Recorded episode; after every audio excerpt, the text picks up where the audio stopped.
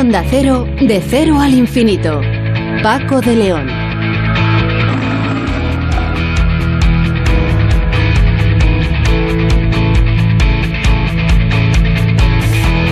Señoras y señores, muy buenas madrugadas y bienvenidos a esta cita semanal que tenemos aquí en Onda Cero, en este viaje por el conocimiento que es nuestro programa de cero al infinito. Espacio que hoy vamos a empezar hablando con una gran científica como es Marisol Soengas, directora del grupo de melanoma en el Centro Nacional de Investigaciones Oncológicas. Y es que el CSIC realizaba la semana pasada un acto homenaje a Margarita Salas, discípula de Severo Ochoa y prácticamente pionera de la biología molecular en nuestro país. Y en este acto intervino nuestra invitada Marisol Soengas, eh, que trabajó durante tres años en el laboratorio de la profesora Salas. Trataremos de conocer un poco más cómo era esta eminente científica y de las más rentables que ha tenido la ciencia española por sus patentes.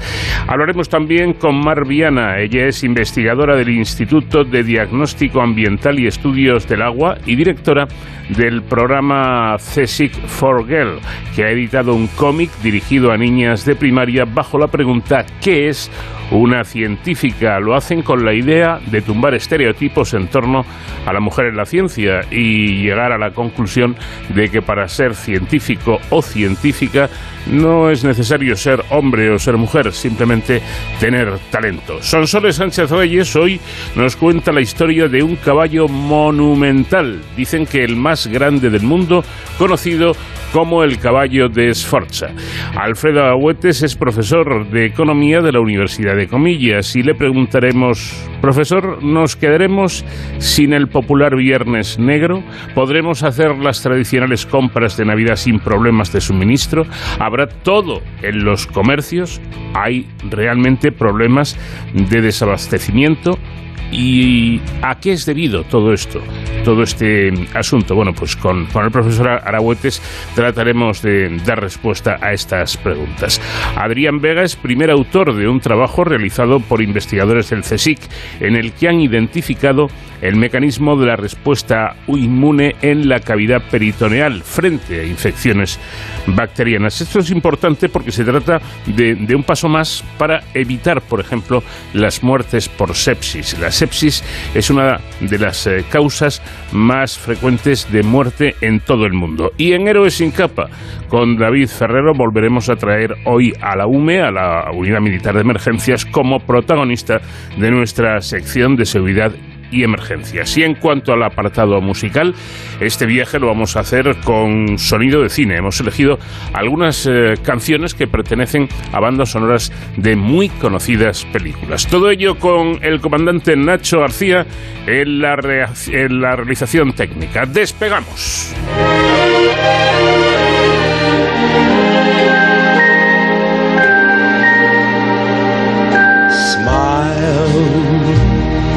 Though your heart is aching.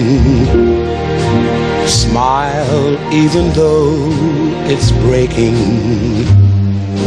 When there are clouds in the sky, you'll get by. If you smile through your fear and sorrow, smile and maybe tomorrow you'll see the sun come shining through for you.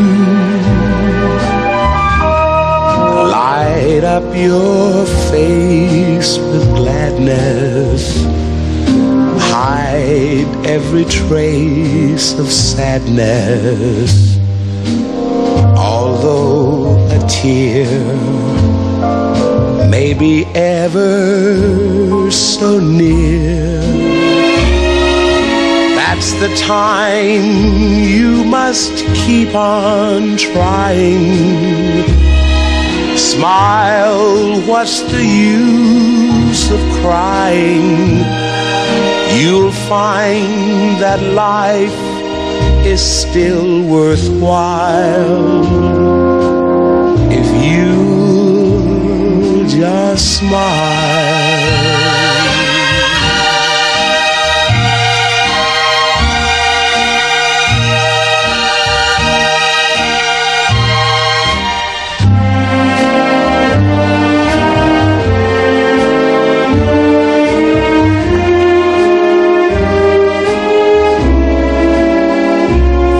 Time. You must keep on trying. Smile, what's the use of crying? You'll find that life is still worthwhile. La bioquímica Margarita Salas, una de las científicas más destacadas del siglo XX, era homenajeada recientemente, hace unos días, por el Consejo Superior de Investigaciones Científicas en una jornada que, eh, en la que se han ido desgranando sus diversas facetas como investigadora, docente, divulgadora, mentora, emprendedora, académica y directiva. Y una jornada que estuvo presidida por la ministra de Ciencia e Innovación, Diana Morant, así como por la presidenta del CSIC, Rosa en el acto intervinieron investigadores, discípulos y empresarios que trabajaron junto a Salas. Una de las participantes fue precisamente nuestra siguiente invitada, que es Marisol Suengas, prestigiosa investigadora a nivel mundial en la lucha contra el cáncer de piel, más común y también más letal, el melanoma. Soengas es además directora del grupo de melanoma en el Centro Nacional de Investigaciones Oncológicas. Marisol, ¿qué tal? Muy buenas noches. Hola, muy buenas noches. Un placer oírle después de, eh, tiempo que no hablábamos, ¿eh? Pues, pues la verdad es que siempre es un placer con vosotros porque, porque os preparáis mucho las entrevistas y así da gusto. Lo intentamos al menos. Bueno, lo primero que llama la, la, atención sobre Margarita Salas es que, como señaló la propia presidenta del CSIC, fue mucho más que una investigadora, ¿no? Algo así como una mujer renacentista que, eh, dicho de una manera coloquial, prácticamente tocó todos los palos. Pues, pues sí, la verdad es que sí, y, lo has resumido tú muy bien en la, en la presentación, porque va desde la, bueno, no solo la, eh, digamos, la parte científica per se, porque ella fue con, con su marido y con otros investigadores realmente la impulsora de la biología molecular en España, mm. eh, la creación del Centro de Biología Molecular. Pero luego además pues tiene pues la fase de también de emprendedora porque tiene una tenía una de las patentes, bueno, unas patentes más exitosas del Consejo Superior de Investigaciones Científicas, y, y, luego pues la cantidad de gente que importante yo creo en puestos de relevancia que, ha salido de su laboratorio. O sea por supuesto la, parte de formación pues muy importante muy relevante sí.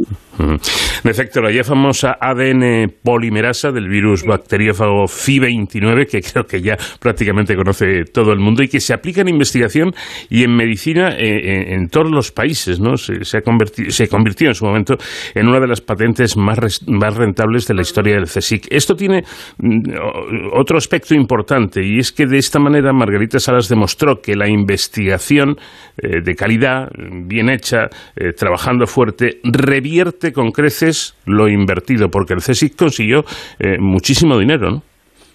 Claro, sí, esa es la reivindicación de la investigación básica. está claro que, que, bueno, pues a los científicos y a las científicas, pues nos interesa que nuestros resultados sean útiles, ¿no? Pero, pero a veces para, para llegar a profundizar, a descubrir algo nuevo, pues tienes que empezar por la base. Es como construir una gran casa, pues tienes que empezar por los cimientos, ¿no? Hmm. Entonces Margarita siempre dio mucho, o sea, enfatizaba mucho eh, este aspecto de, bueno, pues de buscar, de ir más allá. Y de hecho, todos los que hemos pasado por, por su laboratorio, si nos preguntas cuál, qué nos define, a casi todos, que somos muchos, más de 150 personas que nos hemos formado en su laboratorio, pues a todos siempre decimos el rigor. O sea, Margarita era una persona de datos. Ella lo que le importaba los datos y tenemos que repetirlos y tienen que ser reproducibles, ¿no? Y a partir de ahí ya luego construimos. Pero primero sí, unas bases muy sólidas. Afortunadamente he tenido el placer de entrevistar varias veces a Margarita Salas y, y eh, efectivamente tenía una especie de muletilla que repetía prácticamente siempre, ¿no? Resaltar eso, la importancia fundamental de la investigación básica de calidad, señalando que de esta pueden salir resultados aplicantes, eh, aplicables, perdón, que no son previsibles a primera vista, ojo, y que sin embargo, decía ella, salen y pueden ser muy rentables, o sea, que lo tenía clarísimo.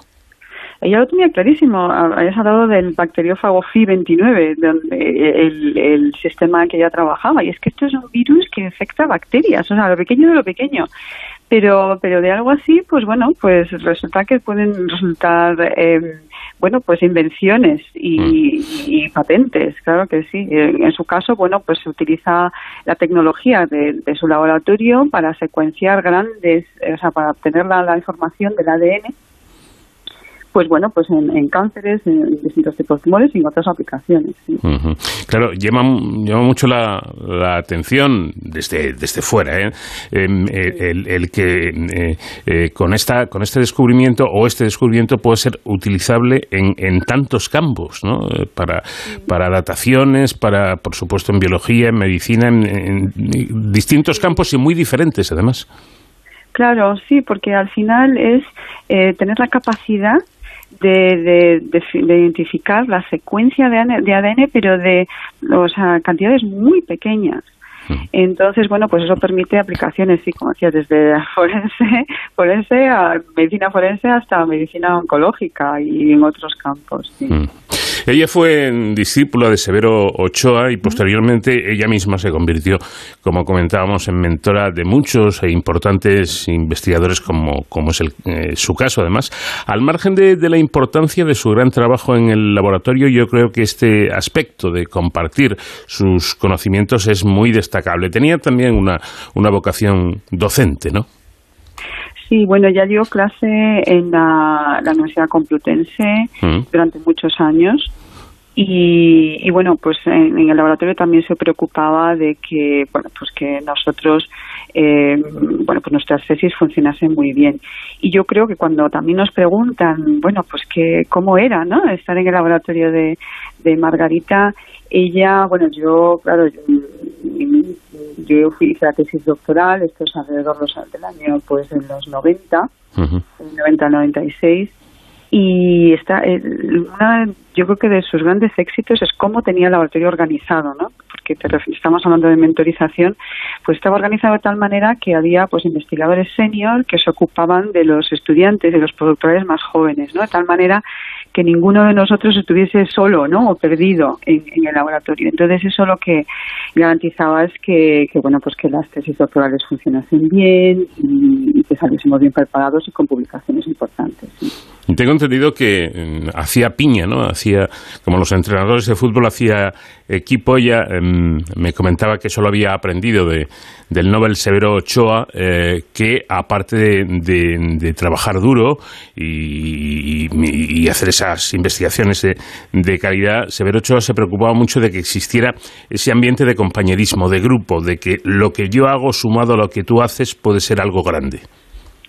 Sí, eso sí, eso es muy importante. Nosotros trabajamos, como decía, en, equipo, ¿no? Pero Margarita, una de sus también, digamos, aspectos positivos que, que a mí me, parece para recalcar, es que ella no interfería. Mm. O sea, una persona que, que se había ganado el respeto de, de, bueno, pues por supuesto de, de, la gente de su laboratorio, pero también de los demás, ¿no? Un poco con el ejemplo de trabajar. Entonces ella, pues yo creo que se fijaba mucho en, las relaciones entre nosotros, pero, pero no era una persona de, bueno, pues de ir a preguntar, bueno, o sea, a ella le importaba la, la el laboratorio mm. y los resultados. Y entonces, funcionando bien y asegurándose de que los proyectos funcionasen, bueno, pues que tuviéramos publicaciones, porque la gente estaba contenta.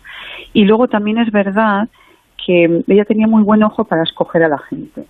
Entonces, claro, recibía muchísimas solicitudes para entrar en su laboratorio. Entonces, la entrevista era dura, pero también en la entrevista que ella te dejaba hablar. O sea, yo me acuerdo cuando yo fui, pues, pues, pues fui a hablar con ella, pues te miraba fijamente a los ojos, te dejaba hablar, ¿no? Entonces, ella estaba imaginando, eh, pues, no como, no solo como como pensábamos y como digamos que nos eh, comunicábamos, sino también cómo podíamos encajar y encajar dentro del resto del laboratorio. Entonces, yo creo que escogiendo bien, eso también es uno de los grandes éxitos de, Margarita. Tenía muy buen ojo, muy buen ojo. Sí, como ejemplo, digamos que fue, por ejemplo, directora de, de tesis eh, de una mujer de ciencia como Cristina Garmendia, que con el tiempo llegó a ser ministra. Precisamente siendo ministra, eh, me concedió una larga entrevista en la que el único momento en la que se le humedecieron los ojos a la entonces ministra, fue al hablar de, de, Margarita Salas y de la dirección de, de su tesis. Da, da, la, impresión, la impresión de que Margarita era especialmente sensible a los nuevos talentos, ¿no? Sí, y ya te digo que, que es era además una persona muy tímida, es o sea, aparentemente, ¿eh? mm. era una persona que era es curioso porque hay gente en ciencia que es muy extrovertida mm. y lo vemos mucho a lo mejor en países anglosajones, no mucho vendedor de humo. Yo Margarita era una persona como mucho más sencilla, humilde, pero que tenía mucha fuerza y una fuerza interna. Y eso eso no es fácil de es un carisma eso, no es fácil de conseguir.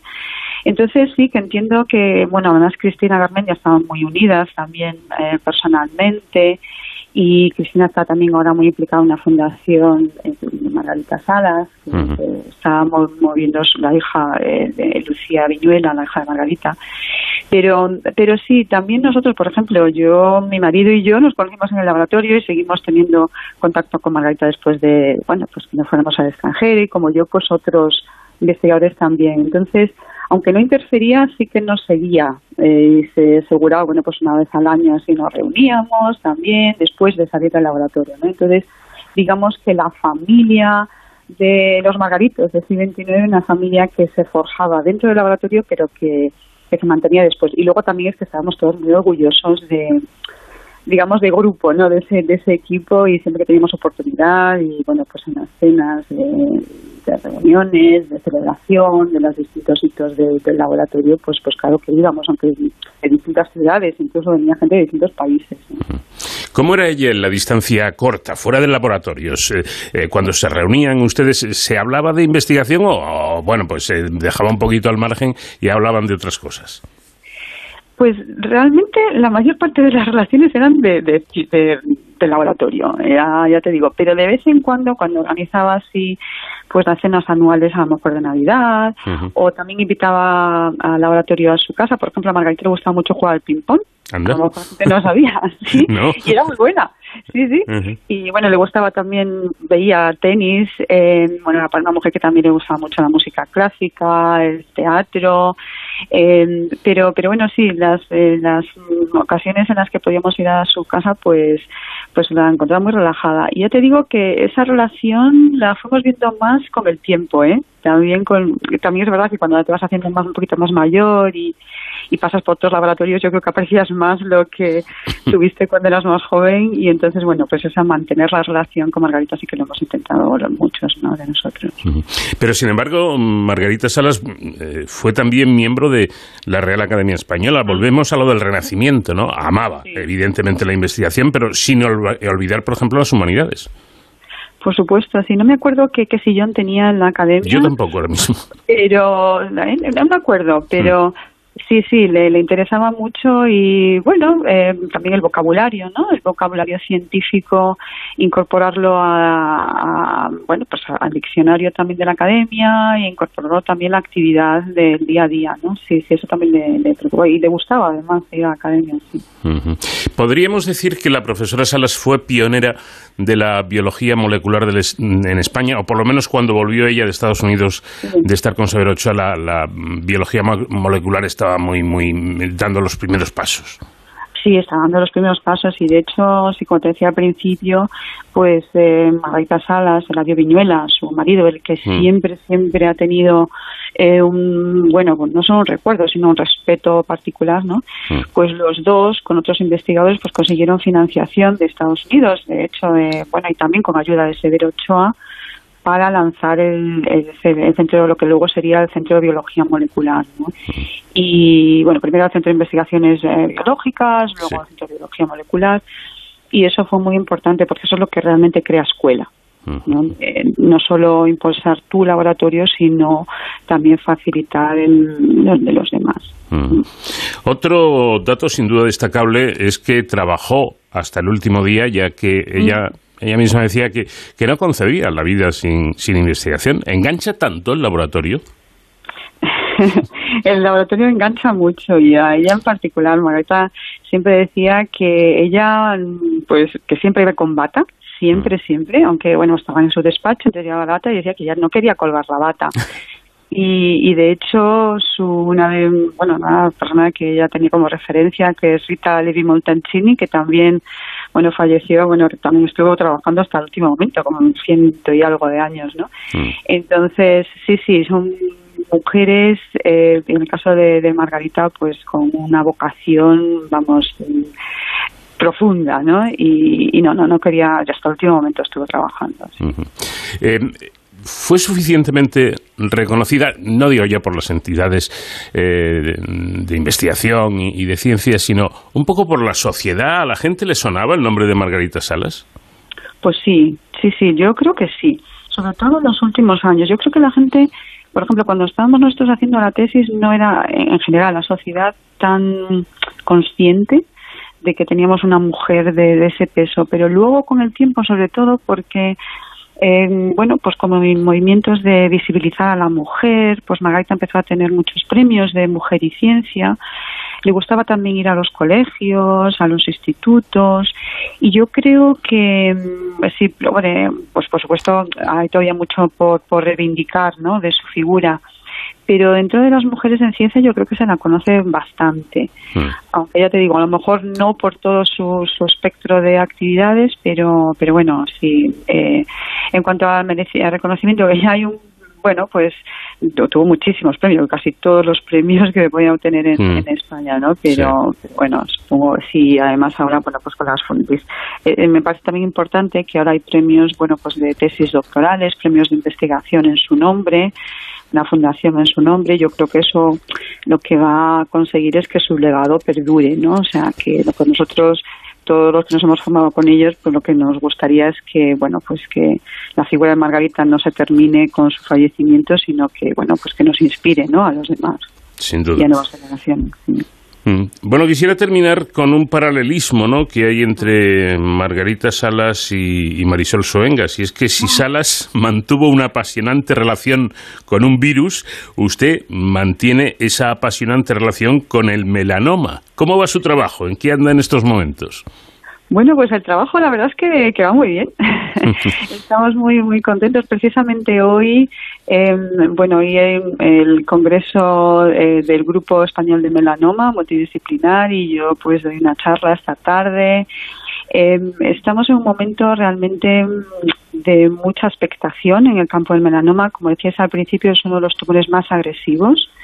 Es un tumor que con poquito más de un milímetro de grosor puede diseminarse por el organismo. Entonces, tradicionalmente no había tratamientos, muy resistente, pero en los últimos 10 años pues se han descubierto nuevos fármacos, la inmunoterapia, o sea, cómo atacar al, tumor por el propio organismo.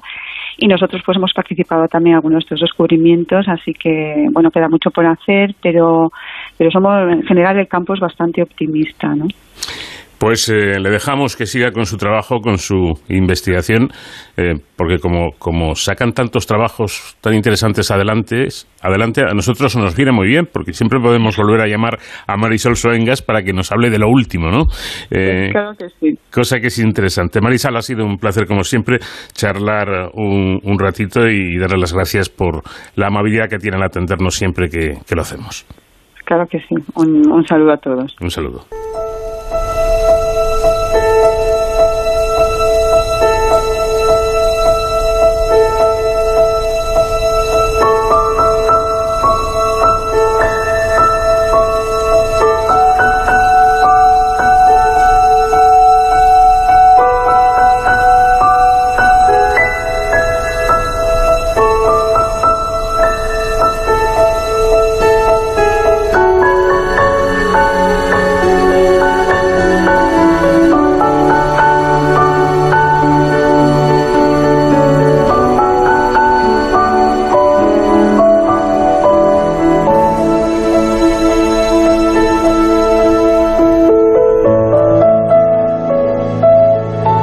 Existen ideas preestablecidas sobre la apariencia y la personalidad de las personas que se dedican a la ciencia y a la investigación. Antes, antes era la sensación casi generalizada de que quien se dedica a la investigación es alguien extraño, un poquito raro, encerrado en un laboratorio. Ahora quizás son otros aspectos, pero es que resulta que no hace falta ser de una manera concreta o de otra para convertirse en científico. Ni siquiera es importante el sexo que tengamos. En definitiva, no importa ser chico o chica para trabajar en ciencia, para formarse en ciencia. Y este es el mensaje principal del nuevo cómic del CSIC dirigido a niñas de primaria que lleva por título ¿Qué es? una científica. Esta idea con la que se, se, pretende tumbar estereotipos en torno a la mujer en la ciencia se ha desarrollado en el marco del proyecto Las chicas son de ciencias, CSIC for Girl, impulsado por el Instituto de Diagnóstico Ambiental y Estudios del Agua y el Instituto de Química Avanzada de Cataluña. Mar Viana es investigadora del Instituto de Diagnóstico Ambiental y Estudios del Agua y directora de este programa. Mar, ¿qué tal? Muy buenas noches. Hola, buenas noches. Bueno, un cómic dedicado a chicas, no a chicos y, a chicos y chicas, solo a chicos, a, chicas. ¿Por qué?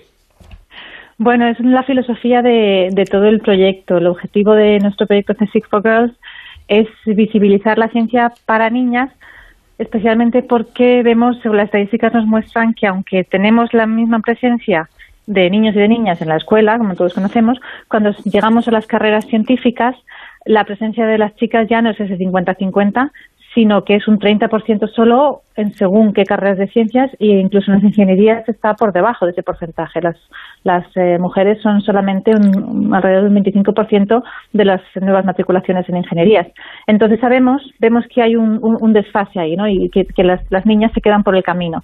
Y por eso queríamos hacer este proyecto para dar visibilidad a, la ciencia, centrarlo en las niñas para que vean que, que no pierdan el interés en la ciencia y que pueden llegar a hacer eh, carreras científicas.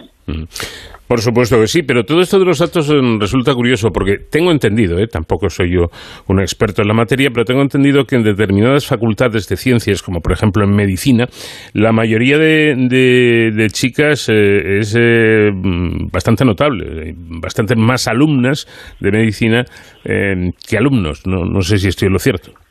Sí, efectivamente. Por eso decía que depende de la, de la carrera de científica.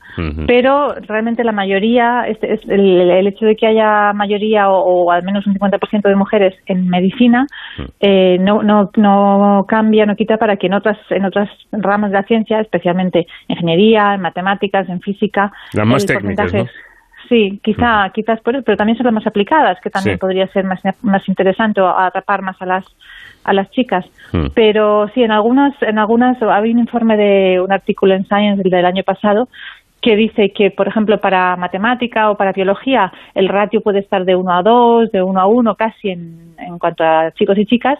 En otras, en física, en ingeniería, en ciencias de la información, o sea, en la informática, perdón, el ratio es de 4 a 1. Entonces, hmm. realmente hay un desfase entre la, el interés de las chicas por ese tipo de carreras. Bueno, Mari, vamos a ver, vamos a tratar de conocer a qué se debe. ¿Las chicas eh, de ahora ven poco femenino eso de investigar o simplemente no les resulta atractivo como, como opción laboral? No lo tenemos, no tenemos nada claro, porque ahí, por un lado, vemos esta brecha em, empieza a formarse en la, etapa escolar, por eso nuestro proyecto lo centramos en las niñas de 6 a 12 años, pero luego también vemos que incluso en estas carreras en las que decimos que hay un, un ratio de uno a uno entre chicos y chicas, luego continúan menos en la investigación las mujeres. Quizá ahí ya es otro problema de interés en cuanto a la estabilidad laboral, pero creemos que en las etapas primeras del, del, desarrollo, cuando estamos hablando de la escuela, probablemente lo que afecta más es la falta de referentes. Cuando sale un científico en la televisión, en la prensa, en los medios, siempre es un señor que además tiene pinta de aburrido, que lleva gafas y el pelo alborotado. Quiero decir, no, los científicos no nos vendemos muy bien. sobre todo las científicas no, no, no, hay, no tenemos tanta visibilidad. Entonces, creo que esa falta de referentes afecta mucho a las niñas. Estoy completamente de acuerdo, Mar, ¿eh? estoy completamente de acuerdo, porque yo creo que incluso hay una influencia, cierta influencia familiar, me explico. A un padre o una madre, pues seguramente eh, les verían con muy buenos ojos el que su hija fuera... Eh, profesora, eh, que fuera, mm, no sé, abogada, eh, pero que, que sea mm, bioquímica o experta en biología de no sé qué, eso como, que lo ven un poco raro, ¿no? Bueno, aquí esto ya que depende de cada casa. En el, en el general. Hemos tenido, sí, mm. en el proyecto hemos tenido muchas familias, claro, los que venían estaban ya interesados en el tema, pero eh, tremendamente motivados, apoyando a las niñas, facilitándoles todo. Hacíamos talleres los domingos por la mañana, en, en plena pandemia y, teníamos ahí a la familia al completo ayudando a preparar el material, los experimentos. que sí, hemos visto mucho apoyo, claro, en, la, en las familias que han participado en el proyecto. Luego, ya, claro, fuera es difícil saber, pero, pero yo volvería a lo mismo. Si, si las familias no, en el caso de que no apoyasen a que una hija fuera bioquímica, quizás es porque no saben lo que es una bioquímica. Y no, no, esa falta de referentes. Seguro, seguro que es que no lo saben. Eh, es que, claro, la ciencia mm, afortunadamente ha cambiado mucho. ¿eh? Yo que llevo muchos años en estos asuntos, eh, hoy en día ustedes son bastante accesibles. un medio les plantea una, una entrevista que la entrevista no la hago para mí, la hago para los oyentes eh, y no suele haber ningún problema, pero hasta no hace demasiado eh, la ciencia no salía de los laboratorios. Eh, no había referentes, se hablaba en los medios de comunicación de ciencia cada vez que se entregaban los premios Nobel y se decía el nombre de, del premiado y poco más. Sí, aquí yo creo que tenemos que hacer autocrítica porque es cierto que nos cuesta, nos cuesta hmm. comunicar y salir del laboratorio, pero bueno, pues también tenemos que aprender a hacerlo y, practicar y practicar. Poquito a poco. Para que nos sigáis llamando.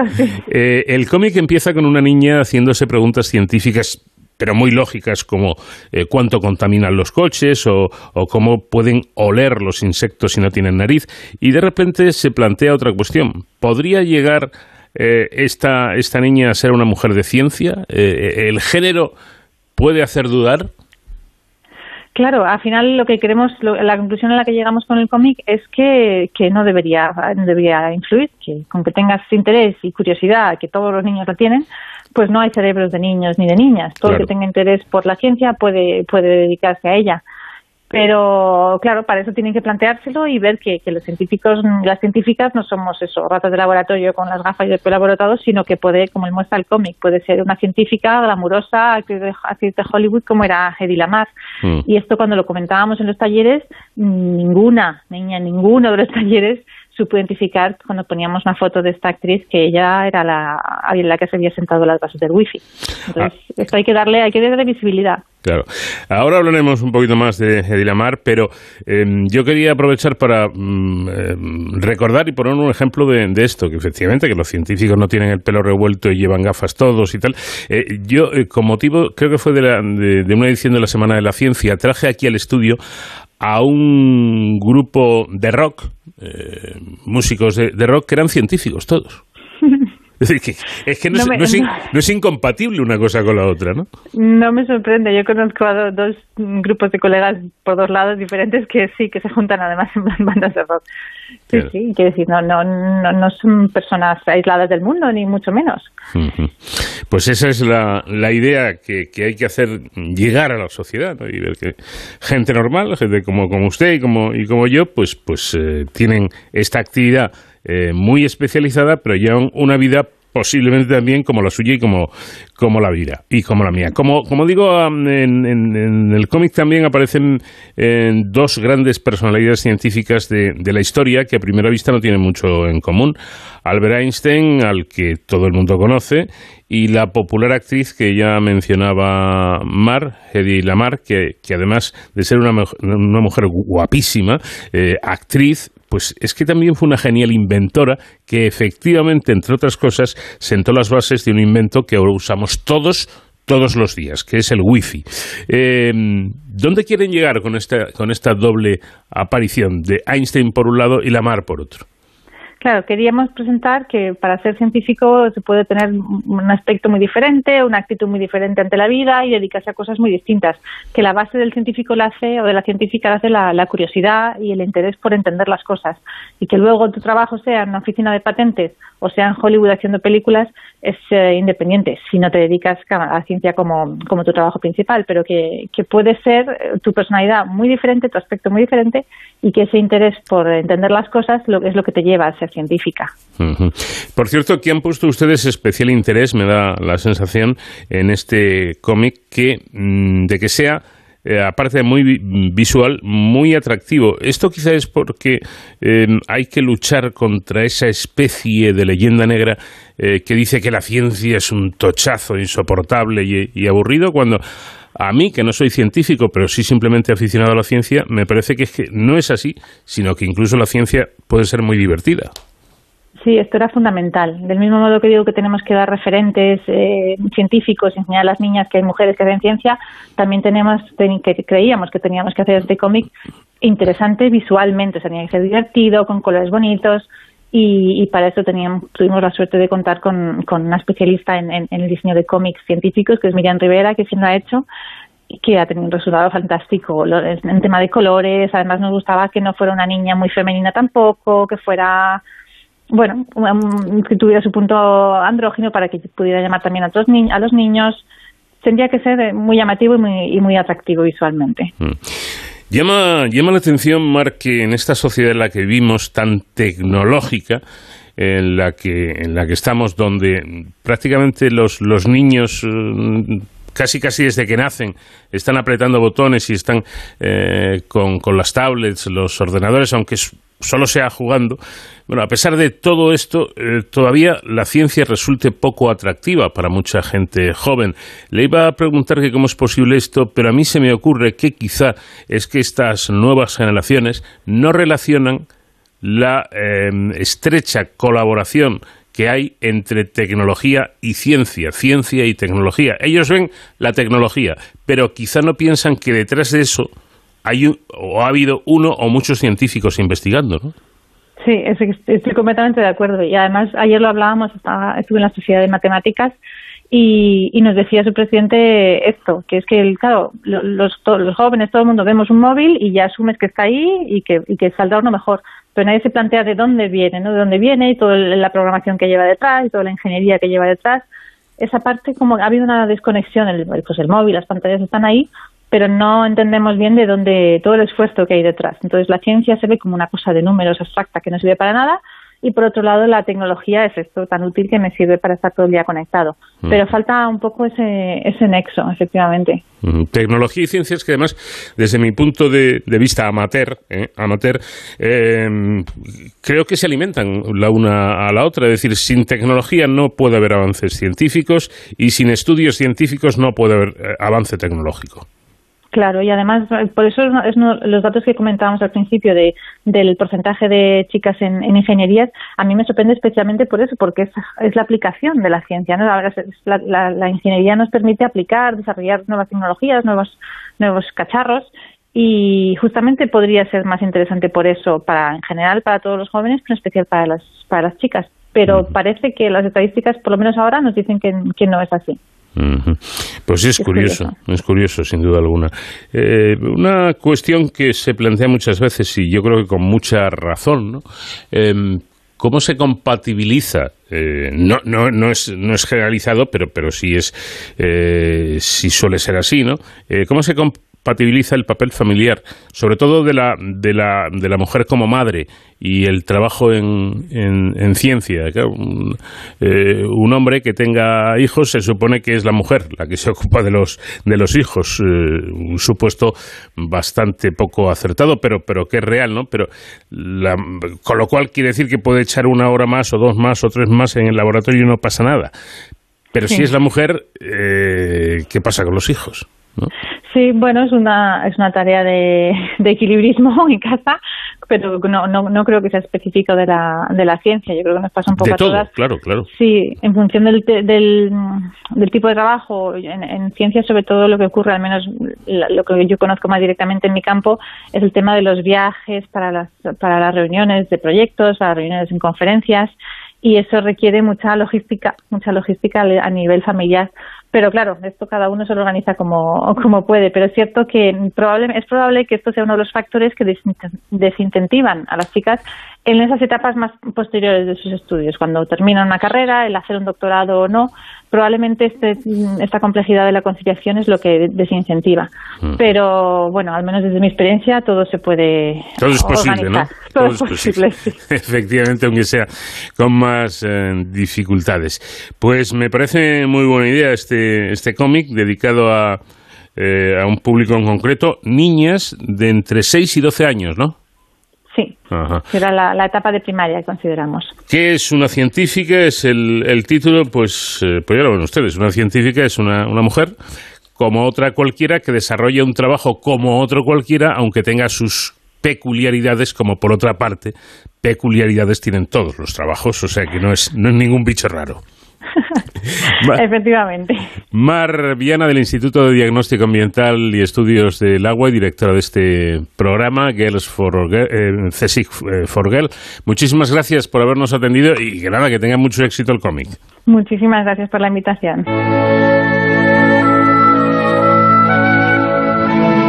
Esta noche la historia que nos trae Sonsoles Sánchez Reyes tiene que ver con un caballo monumental, el más grande del mundo. ¿Qué tal Sonsoles? Buenas noches.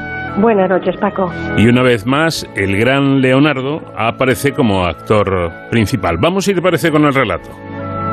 En 1482, momento de gran competencia entre artistas en Florencia y de pujanza del Ducado de Milán, Leonardo da Vinci, Vinci, Italia, 1452, Amboise, Francia, 1519, que tenía 30 años, escribió al duque de Milán, Ludovico Sforza, ofreciéndole sus servicios y en particular este. En cuanto al caballo de bronce, puedo ponerme manos a la obra, para gloria inmortal del príncipe, vuestro padre, de feliz recordación. Ludovico Sforza il Moro nombra a Leonardo Ingeniarius Ducalis, pintor, decorador y amenizador de fiestas de la corte milanesa, y le encomienda la escultura que proyecta construir en honor a su padre, Francesco Sforza. Comienza el primer periodo milanés del artista, 1482-1500. Leonardo debía crear la estatua ecuestre más grande del mundo realizó un primer proyecto con un caballo con las patas anteriores alzadas, irrealizable por problemas de estabilidad. Pasaron los años y problemas presupuestarios paralizaron la ejecución de la escultura. En 1493, diez años después del encargo, Leonardo elaboró un modelo de arcilla de 7,8 metros de altura, unos 10 metros de largo y un peso de 20 toneladas para construir en bronce cuán grande habría sido al poner el jinete sobre el caballo. El 20 de diciembre de 1493, en la boda de la sobrina del duque Bianca María Sforza con Maximiliano I, emperador del Sacro Imperio Romano, se exhibió el modelo en el patio del castillo sforzesco de Milán. Aquellos que han visto el gran modelo en barro hecho por Leonardo aseguran que jamás contemplaron nada más bello y soberbio, escribió Vasari. El matemático Luca Pacioli, autor del libro La Divina Proporción, en el que Leonardo colaboró con dibujos, planos y figuras, indicó La admirable y estupenda estatua ecuestre de la cerviz a la tierra plana tiene doce brazas, y toda su masa asciende a unas 200.000 libras. Cuando estaba todo listo para fundirla, las más de 60 toneladas de bronce recopiladas para su fundición fueron enviadas en 1494 al duque de Ferrara para hacer cañones y armas al iniciarse la guerra entre el ducado milanés y la Francia de Luis XII. El 10 de septiembre de 1499 las tropas francesas invadieron Milán y sus arqueros gascones utilizaron el modelo de arcilla de 24 pies colocado en un viñedo cerca del castillo del duque para prácticas de tiro, destrozándolo. El molde se perdió. El duque huyó a Alemania y volvió con mercenarios suizos para reconquistar Milán, pero fue hecho prisionero por los franceses y trasladado a Loches, Francia, donde permaneció encarcelado hasta su muerte. Nunca llegó a construirse el caballo de bronce. Leonardo abandonó el proyecto y dejó Milán, aunque nunca dejó de lamentar su caballo perdido. Los diseños sobrevivieron, pero el artista murió antes de que el gran caballo pudiera ser construido. Los años que siguieron al encargo del duque de Sforza en 1482 de la estatua Leonardo da Vinci trabajó en La Última Cena, retratos de nobles italianos, un plano de la ciudad de Milán, diseños de armas y un sistema de defensa para el castillo del duque. Creaba escenografías para fiestas y rimas y acertijos para la corte. Leonardo había ingresado en 1469 en el taller de Andrea Verrocchio, donde aprendería pintura, fundición, escultura, grabado, arquitectura, ingeniería y música. Colaboró con este en la pintura del bautismo de Cristo, ejecutando los ángeles de la parte inferior. Verrocchio, al ver su perfección y belleza, que superaban las de Cristo y el Bautista, decidió no volver a pintar. En 1479, Verrocchio recibe el encargo de la ciudad de Venecia de la estatua ecuestre en bronce del condociero o mercenario Coleoni, hoy en el campo di San Polo, pero muere antes de acabarla. Leonardo realizó el modelo de arcilla de la obra y eso le acercó al tema artístico de los caballos. Tras casi diez años, Leonardo se independiza. En 1481, el convento de San Donato, en Escopeto, Florencia, le encarga pintar el retablo del altar de su capilla con la adoración de los Reyes Magos, sobre tabla y al óleo, hoy en la Galería de los Uffizi de Florencia. Llena el fondo del cuadro con caballos en variadas posiciones, con y sin jinete, para lo que realiza numerosos estudios preparatorios sobre caballos. Dejó inacabada esta obra al partir hacia Milán al año siguiente. Las estatuas ecuestres de gran tamaño solían estar en posición de apoyo en tres de las cuatro patas del caballo. Algunas colocaban motivos en la cuarta pata, un enemigo, un animal, una ola, como cuarto punto de apoyo. Para distinguirse de lo existente, Leonardo concibe el caballo esforcesco en posición de encabritamiento en los primeros bocetos. Debido a las dificultades de estabilidad, lo pone finalmente al trote, pero con solo dos patas apoyadas en el suelo. Leonardo utilizaba conocimientos artísticos de ingeniería y arquitectura que adquirió en el taller de Verrocchio y su autoformación. Poseía una excepcional biblioteca para la época, más de 150 libros de todas las materias. Hasta entonces nadie había erigido una escultura de las dimensiones del caballo Sforza. Leonardo quería fundirla en una sola operación para evitar las juntas de ser fundida por partes. Pero la técnica de su época era inadecuada. Más de cuatro siglos, nadie supo cómo habría podido Leonardo resolver los problemas para la fundición de un monumento de tal magnitud. La cuestión ha quedado aclarada al descubrirse hace medio siglo el Códice Madrid II, en el que Leonardo afirma, puede ser construido en un día. Una media barcada de yeso será suficiente. Inicialmente pensó fundir el caballo de lado, pero finalmente consideró mejor de espaldas. Abandonó el procedimiento tradicional de moldeado a la cera perdida, recubrir el modelo de arcilla con una gruesa capa de cera, comprimiéndola en un molde de arcilla. Al calor, la cera derretida se escurre, siendo sustituida por el bronce fundido. La desventaja es que se pierde el molde original. El nuevo método de Leonardo resulta más complejo. A partir del modelo de arcilla debía fabricarse un molde hembra, exterior, de yeso, que se recubría con cera o barro, y en el interior se colocaba un molde macho de arcilla refractaria. Se cocía, se extraía la capa de cera o barro, y entre moldes se fundía un contramolde de cera, réplica del modelo en que se corregían imperfecciones. Sobre ella se construía un nuevo molde hembra de arcilla refractaria. Se calentaba la cera hasta derretirse, se retiraba el molde exterior reforzado y se adaptaba al molde macho, vertiendo entre ambos el bronce fundido. 200 años más tarde, en 1699, se erigió en París una inmensa estatua ecuestre de Luis XIV con el procedimiento de moldeado y fundición de Leonardo. El proyecto del caballo Esforza se conserva principalmente en la parte final del Códex Madrid II, descubierto en 1966 en la Biblioteca Nacional. 27 hojas manuscritas con dibujos, escritos especulares y mediciones. También en los folios manuscritos de la Royal Collection Windsor, British Royal Library, pertenecientes a la familia real británica, y el Codex Atlanticus de la Biblioteca Ambrosiana de Milán. Los manuscritos de Leonardo fueron legados a su discípulo el pintor Francesco Melzi, quien los custodió hasta su muerte, pero sus herederos los vendieron o donaron. De aquí su diseminación por bibliotecas, fundaciones y casas reales. Muchos bocetos se perdieron en los siglos siguientes. El Códice Madrid II proyecta un habitáculo enterrado para la fundición y hornos en los laterales para, mediante canales, aportar la mayor cantidad de metal fundido en el menor tiempo. Contiene un alzado del modelo de arcilla del caballo con andamiaje y ataduras para transportar sin riesgo de rotura, accidente, etc. El lenguaje es directo, con instrucciones claras. El Códice de Madrid es un cuaderno en que Leonardo se dirige al lector como a un alumno. La ejecución de la obra se ordena cronológicamente en partidas, indicando proporciones de bronce por cada libra de tierra seca y mojada, con ilustraciones ricas en detalles, más de pintor que técnicas. Leonardo es un precursor del dibujo técnico. El proyecto, quizás por ser un deseo ducal de la máxima autoridad de Milán, no indica costes, solo gestión óptima de materiales. El caballo volvió a la vida unos 500 años después de morir Leonardo.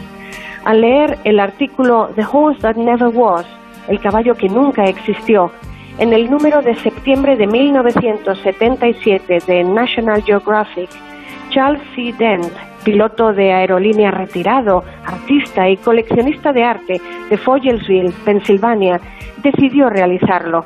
Utilizando los planos y escritos de Leonardo, modeló uno a pequeña escala.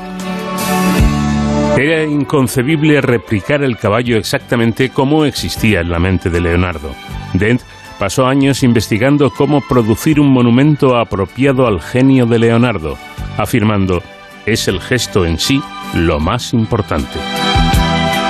Para construirlo creó la Fundación Leonardo da Vinci's Horse en 1982 para honrar el legado cultural del Renacimiento italiano. A Leonardo da Vinci, al caballo, compañero del hombre a lo largo de la historia, para fomentar la creatividad de los jóvenes y ser símbolo de amistad entre naciones y contra la guerra. Pero las distorsiones en el modelo de arcilla al agrandarlo retrasaron la fundición en 1994, Charles Dent murió. El testamento de Dent proporcionó la suma sustancial para finalizar el proyecto, junto con donantes de los 50 estados de Estados Unidos. Escultores, escritores, empresarios, amantes de los caballos. Los donantes contrataron en 1996 a la escultora norteamericana Nina Akamu, quien con la empresa de fundición Talix Art Foundry de Bacon, New York, consiguió completar en 1999 el enorme caballo de bronce imaginado por Leonardo entre 1482 y 1493. El conjunto de mayor tamaño, 24 pies, 7,35 metros de altura, no ha sido realizado en una sola pieza. Es un ensamble de varias. Fiel a los dibujos de Leonardo y al espíritu del Renacimiento, pesa 15 toneladas, incluida la armadura. Es resistente al viento y a los terremotos y está hecho con los siguientes materiales: escultura de bronce al silicio, armadura de acero inoxidable y pedestal de mármol de Carrara.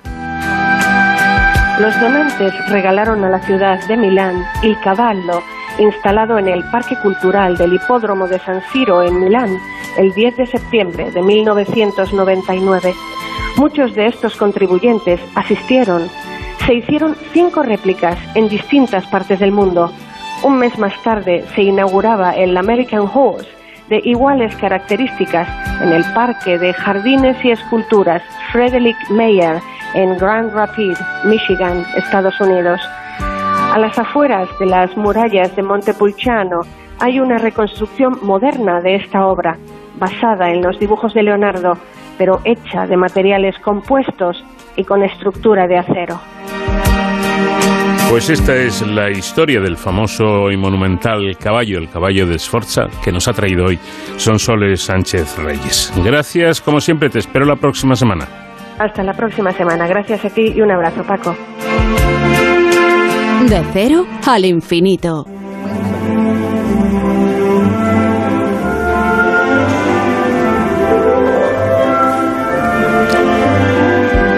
Llegamos al Ecuador del programa, pausa ahora para los servicios informativos y después continuamos en De cero al infinito.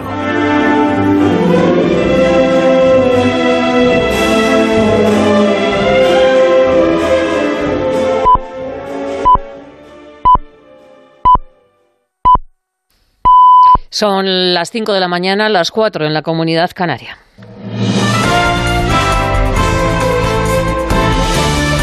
Noticias en Onda Cero. ¿Qué tal? Buenos días. Este sábado el foco político está en Madrid, donde el líder del Partido Socialista, Pedro Sánchez, inaugura el Congreso de los Socialistas Madrileños con un nuevo secretario regional, Juan Lobato. Sánchez hace un hueco en su agenda para apoyar a Lobato después de que ayer estuviera en París, donde asistió a la conferencia sobre Libia. También se reunió con los socialistas europeos y participó en el aniversario de la UNESCO. Agenda muy apretada de Pedro Sánchez, que no tuvo ningún hueco para la prensa. Corresponsal en París, Álvaro del Río.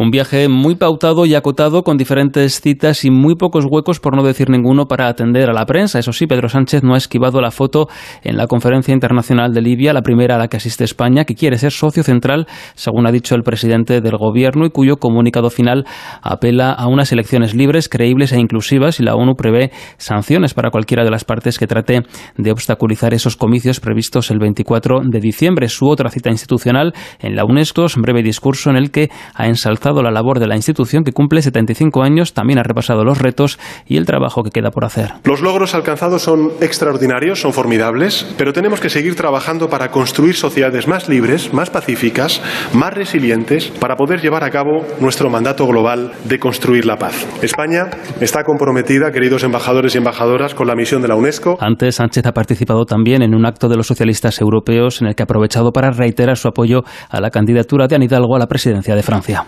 Cita política también en Valencia, donde hoy se van a reunir la vicepresidenta del Gobierno valenciano, Mónica Oltra, la vicepresidenta del Gobierno, Yolanda Díaz, la alcaldesa de Barcelona, Ada Colau, y la líder de Más Madrid, Mónica García. El acto se interpreta como la presentación de una candidatura electoral nueva que estaría liderada por Yolanda Díaz. Y en el evento no van a participar las ministras de Podemos, Yone Belarra ni Irene Montero. Belarra quita importancia a la cita, dice que se trata solo de un encuentro progresista.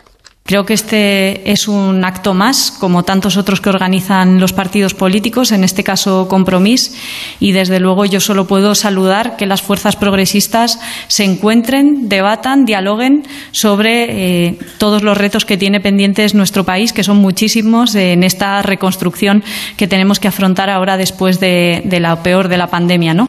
La agenda política se completa en Puerto Llano, donde el Partido Popular celebra el Congreso del Partido en Castilla-La Mancha. Por allí van a pasar Pablo Casado, Teodoro García Egea y la presidenta Díaz Ayuso. Aunque los tres estarán, van a evitar coincidir. En plena pugna entre Génova y Ayuso, Pablo Casado echa agua al fuego.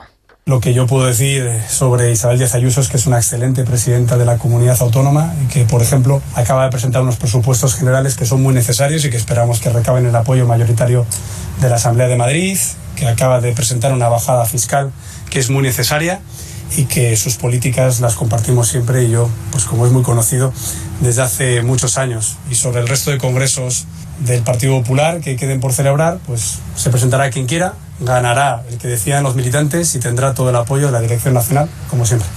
Sepan también que España da el primer paso para entrar en la industria aeroespacial mundial. La empresa PLD ha presentado el primer cohete español, el Miura 1, cohete que va a viajar al espacio a finales del año que viene. Diana Rodríguez. Es el primer cohete 100% español capaz de poner en órbita pequeños satélites de hasta 100 kilos, fundamentales para sectores como las telecomunicaciones, la defensa o la investigación científica. El Miura 1 es una nave suborbital de 12 metros y una masa de 2.550 kilos que viajará al espacio a finales del año que viene. Raúl Verdú es CEO y cofundador de PLD Space, que es la empresa que ha diseñado este cohete, marca España. La verdad que Miura, sobre todo internacionalmente, la gente lo reconoce con, con marca España. ¿no? Al final es un lanzador financiado y desarrollado en España. Nosotros decimos desde España para el mundo y bueno, eh, sobre todo en el ámbito internacional me dice, ostras, como el Lamborghini. Como curiosidad, el Miura 1 utiliza el mismo combustible que un avión comercial y, según las previsiones, alcanzará una altura de 150 kilómetros para aterrizar en el Atlántico a unos 70 kilómetros del punto de su lanzamiento. En la Euroliga, el Real Madrid se ha impuesto a Zalgiris por 95 a 82 y el Barça ha vencido al Basconia por 93 a 67. Y en fútbol, el Barça ha confirmado que cinco años después de su marcha, Dani Alves vuelve al equipo, se incorpora de forma inmediata, pero no debutará hasta el próximo mes de enero. Más noticias en Onda Cero cuando sean las 6 de la mañana, las 5 en la Comunidad Canaria y toda la información también en ondacero.es. Síguenos por internet en ondacero.es.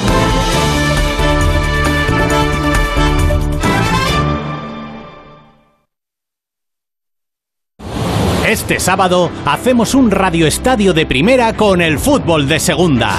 A un día del decisivo España-Suecia te ofrecemos un viaje por la división de plata con los partidos Valladolid-Fuenlabrada, Eibar Alcorcón, Mirandés-Huesca, Las Palmas-Zaragoza, con atención muy especial a la carrera al sprint en el Gran Premio de Fórmula 1 de Brasil y los últimos entrenamientos de la temporada de MotoGP en Cheste. Este sábado desde las 3 y media de la tarde, súbete al tren de Radio Estadio. Te mereces esta radio. Onda Cero, tu radio.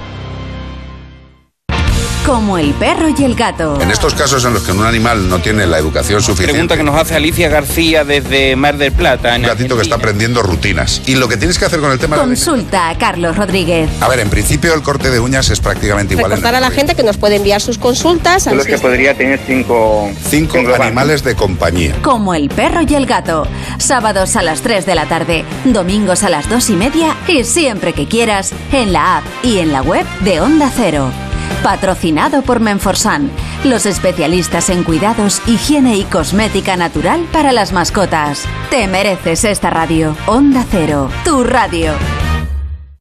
Más información, más participación, más contenido. Hay más de una razón para que prefieras ondacero.es. En Onda Cero.es tienes la radio en directo, la actualidad y las noticias al momento.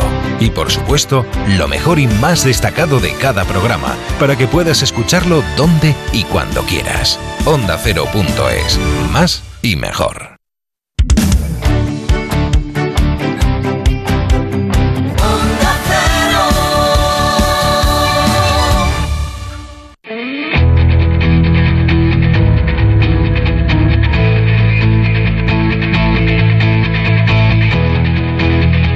Onda Cero, de cero al infinito.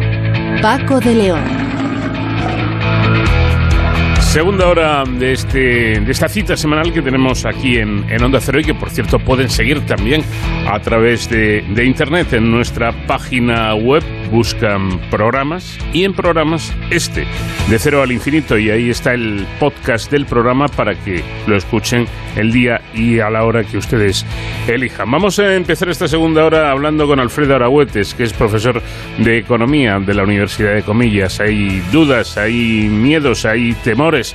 Eh, ¿Hay realmente un problema de abastecimiento? ¿Estas navidades podremos comprar los productos tradicionales sin ningún problema o escaseará el turrón, el mazapán? El cordero, el marisco, en fin. Eh, de ello, de todo ello vamos a hablar con nuestro invitado. Y también hablaremos con Adrián Vega, que es primer autor de un trabajo realizado por investigadores del CSIC, en el que han identificado el mecanismo de la respuesta inmune en la cavidad peritoneal frente a infecciones bacterianas. Es un asunto importante, es un paso importante para evitar, por ejemplo, las muertes por sepsis, que son muchas la sepsis, esta, este tipo de infecciones generalizadas en todo el, organismo, son uno, uno, de los asuntos que causan más número de fallecidos, de muertes en todo el mundo. Y para terminar, en Héroes sin capa, con nuestro experto David Ferrero, hablaremos eh, de la UME, de la Unidad Militar de Emergencias, nuevamente. Eh, va a ser protagonista de esta sección que cada semana dedicamos a la seguridad y las emergencias. Y, por supuesto, seguiremos disfrutando de la música de cine que hoy hemos elegido, películas inolvidables que contenían canciones, temas como este.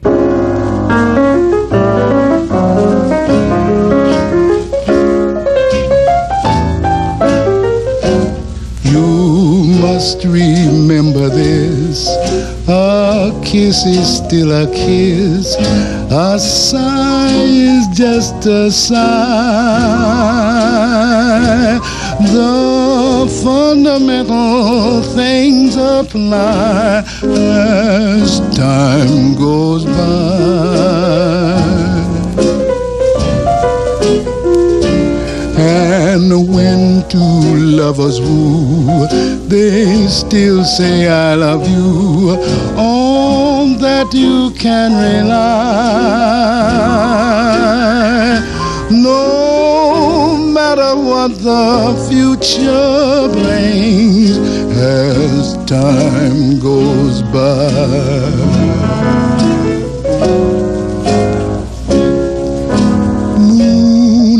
And love songs are never out of date. Hearts full of passion, jealousy, and hate. Woman needs man, and man must have his mate that no one can deny. It's still the same old story. A fight for love and glory, a case of do or die. The world will always welcome lovers as time goes by.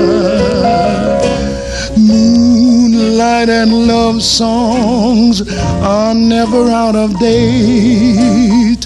Hearts full of passion, jealousy, and hate. Woman needs man, and man must have its mate that no one can deny. Se aproximan fechas de ofertas y sobre todo se aproxima la temporada de consumo por excelencia, las Navidades. Pero ¿están los comercios preparados? ¿Tienen o tendrán género suficiente? Y es que el problema de suministros eh, no solo se ciñe a los famosos microchips, sino que se extiende a las materias primas y a los productos que llegan a las tiendas. De hecho, eh, por ponerles un ejemplo, el nuevo centro comercial que se iba a haber inaugurado en Torrejón de Ardoz, en, Madrid, eh, uno de los más grandes, dicen, ha tenido que retrasar su apertura porque no llegan productos a las tiendas, o al menos en cantidades suficiente. Eh, ¿Podría ocurrir que llegáramos a ver carteles a la entrada de los comercios que digan cerrado por falta de género? Mm, eh, o a lo mejor esto es una alarma innecesaria. ¿Cómo está la situación? Eh, ¿A qué se debe? Vamos a hablar de todo ello con Alfredo Arahuetes, que es profesor de Economía de la Universidad de Comillas. Alfredo, ¿qué tal? Muy buenas noches. ¿Qué tal? Muy buenas noches. Bueno, para situarnos, ¿cómo está la situación en estos momentos en el tema de suministros? ¿Hay motivo de preocupación, motivo de alerta o, o más bien tranquilidad? Bueno, yo creo que tiene que haber eh, tranquilidad. Eh, lo, lo, que sucede, para que la, los oyentes nos entiendan, es que, claro, después del confinamiento, durante el confinamiento, como se redujo mucho la, la demanda de, de, determinados productos, porque a lo mejor aumentó mucho la de elementos digitales, ¿no? de productos digitales, pero de, bajó mucho la demanda de, de lo que consumimos corrientemente. Mm. Bueno, pues esa, esa, esa reducción de la demanda se tradujo en que la, la, oferta, Carlos, tú no vas a producir corderos, pollos, gallinas, etcétera, etcétera, en la misma cantidad que cuando tienes una demanda normal. Eso se redujo. Y esa reducción de la oferta luego no se reactiva automáticamente cuando vuelve otra vez la demanda con la intensidad que ha vuelto durante este año. Entonces, lo que estamos asistiendo es a una a un tiempo de adecuación entre la respuesta de la, de la oferta ante un fuerte crecimiento de la demanda en todos los sectores. Y, esa, y ese desfase luego ya eh, añade puntualmente las dificultades que hay en cada uno de los sectores. Lo que aparece en los, en los elementos digitales pues tendrá con problemas de los chips, en los coches también habrá problemas de los chips, en la producción de alimentos habrá otro tipo de problemas, entre medias se cruzan eh, problemas de transporte marítimo, como estamos viendo, eh, problemas en los puertos, problemas con los barcos, problemas con los containers. En, en algunas eh, economías hay problemas con el transporte. ¿Por qué? Pues porque no hay transportistas, o hay huelga de transportistas, o hay demandas de los transportistas y se ralentiza el transporte. Entonces, pero yo creo que en general la idea es que no hay puede haber puntualmente desabastecimiento de algunas cosas, pero no hay una situación de, de alarma donde digas, qué, qué horror, esto se, se, acaba el mundo, hmm. van a faltar una cantidad de cosas enormes, protejámonos, compremos a lo loco, pues, pues no. Yeah, yeah. Eh, bueno, vamos a ir por partes porque el tema tiene su, su miga. Es decir, eh, la situación esta que estamos eh, viviendo parte de la pandemia. La situación de la pandemia es, afecta, afecta e importantemente, ¿no? Claro. Uh -huh. Pero es que cualquier sector, es decir, sí. hable usted con, con, con, yo qué sé, aquí en España, ¿no? Por ir, no, para no ir más lejos, yo qué sé, con, con, con, bodegas de vino. Sí. Y, y, las, y las bodegas de vino se encuentran que no pueden embotellar eh, todo el vino que les gustaría para vender porque tienen problemas de abastecimiento de botellas de cristal. Y hasta del corcho, Por, he oído. Y ya está del corcho, claro. Uh -huh. Entonces, ¿Qué pasa? Pues que los productores de botellas, cuando vino la pandemia, como, como, cayó enormemente la demanda de vino, eh, pues, pues, pues dejaron, pararon las fábricas, dejaron de producir botellas de vino. Y ahora tienen que, han tenido que rehacerlo y esa respuesta elástica de la producción a la nueva demanda no se produce de manera automática. Y esa es la adaptación que necesitamos. Por eso, puntualmente, claro, hay problemas, hay problemas de todo. Faltan corderos, falta carne, los, los, los bodegueros no pueden embotellar el vino, etcétera, etcétera. Claro, eso es lo que estamos viendo. Eh, es curioso porque hablando de bebidas, ¿no? también eh, he tenido oportunidad de leer eh, a un experto del, sector hablando de, las bebidas alcohólicas, de las ginebras, los rones, los whiskies, que decía, prepárense porque estas navidades habrá que, beber em, ginebras, eh, whisky, rones de españoles, ¿no? Parece que por ahí fuera, en, el extranjero, también existen las mismas o, muy parecidas. O peores. O peores, ¿no? Incluso. Claro, exactamente. Si uno lo compara con la situación del Reino Unido, en el Reino Unido tienen un problema de transporte por carretera enorme, tienen un problema de carencia de más de 15.000 conductores de camiones, pues los problemas de desabastecimiento lo estamos viendo en las fotografías cuando aparecen las estanterías de, las, de los supermercados y muchas de ellas completamente vacías de productos mm, cotidianos, de, alimentos y por supuesto de bebidas. O sea que nosotros no estamos en términos comparativos eh, mucho peor que muchos países, todo lo contrario. En España mm, las cadenas de, abastecimiento y de producción y de distribución de, alimentos, bebidas, etcétera, etcétera, están funcionando con toda la normalidad posible, con las carencias que estamos señalando, que, que son falta de abastecimiento de algunos elementos que forman parte de la cadena de producción.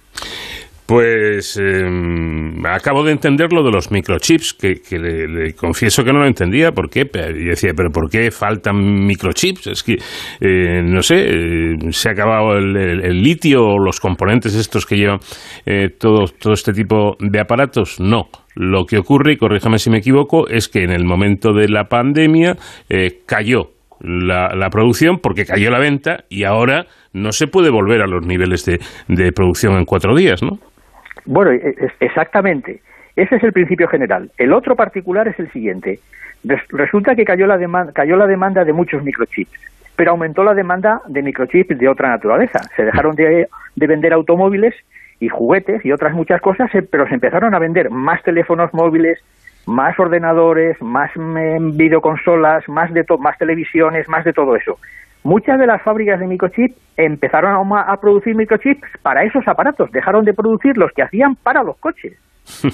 Cuando viene la demanda de los coches, los fabricantes dicen, a mí qué me está usted contando, pero si yo estoy produciendo los chips para mis nuevos clientes, si usted quiere, yo puedo ampliar capacidad productiva, pero ampliar la capacidad productiva con la maquinaria técnica que se necesita para producir los chips que usted necesita como productor de automóviles, necesito montarla para empezar a hacerlo.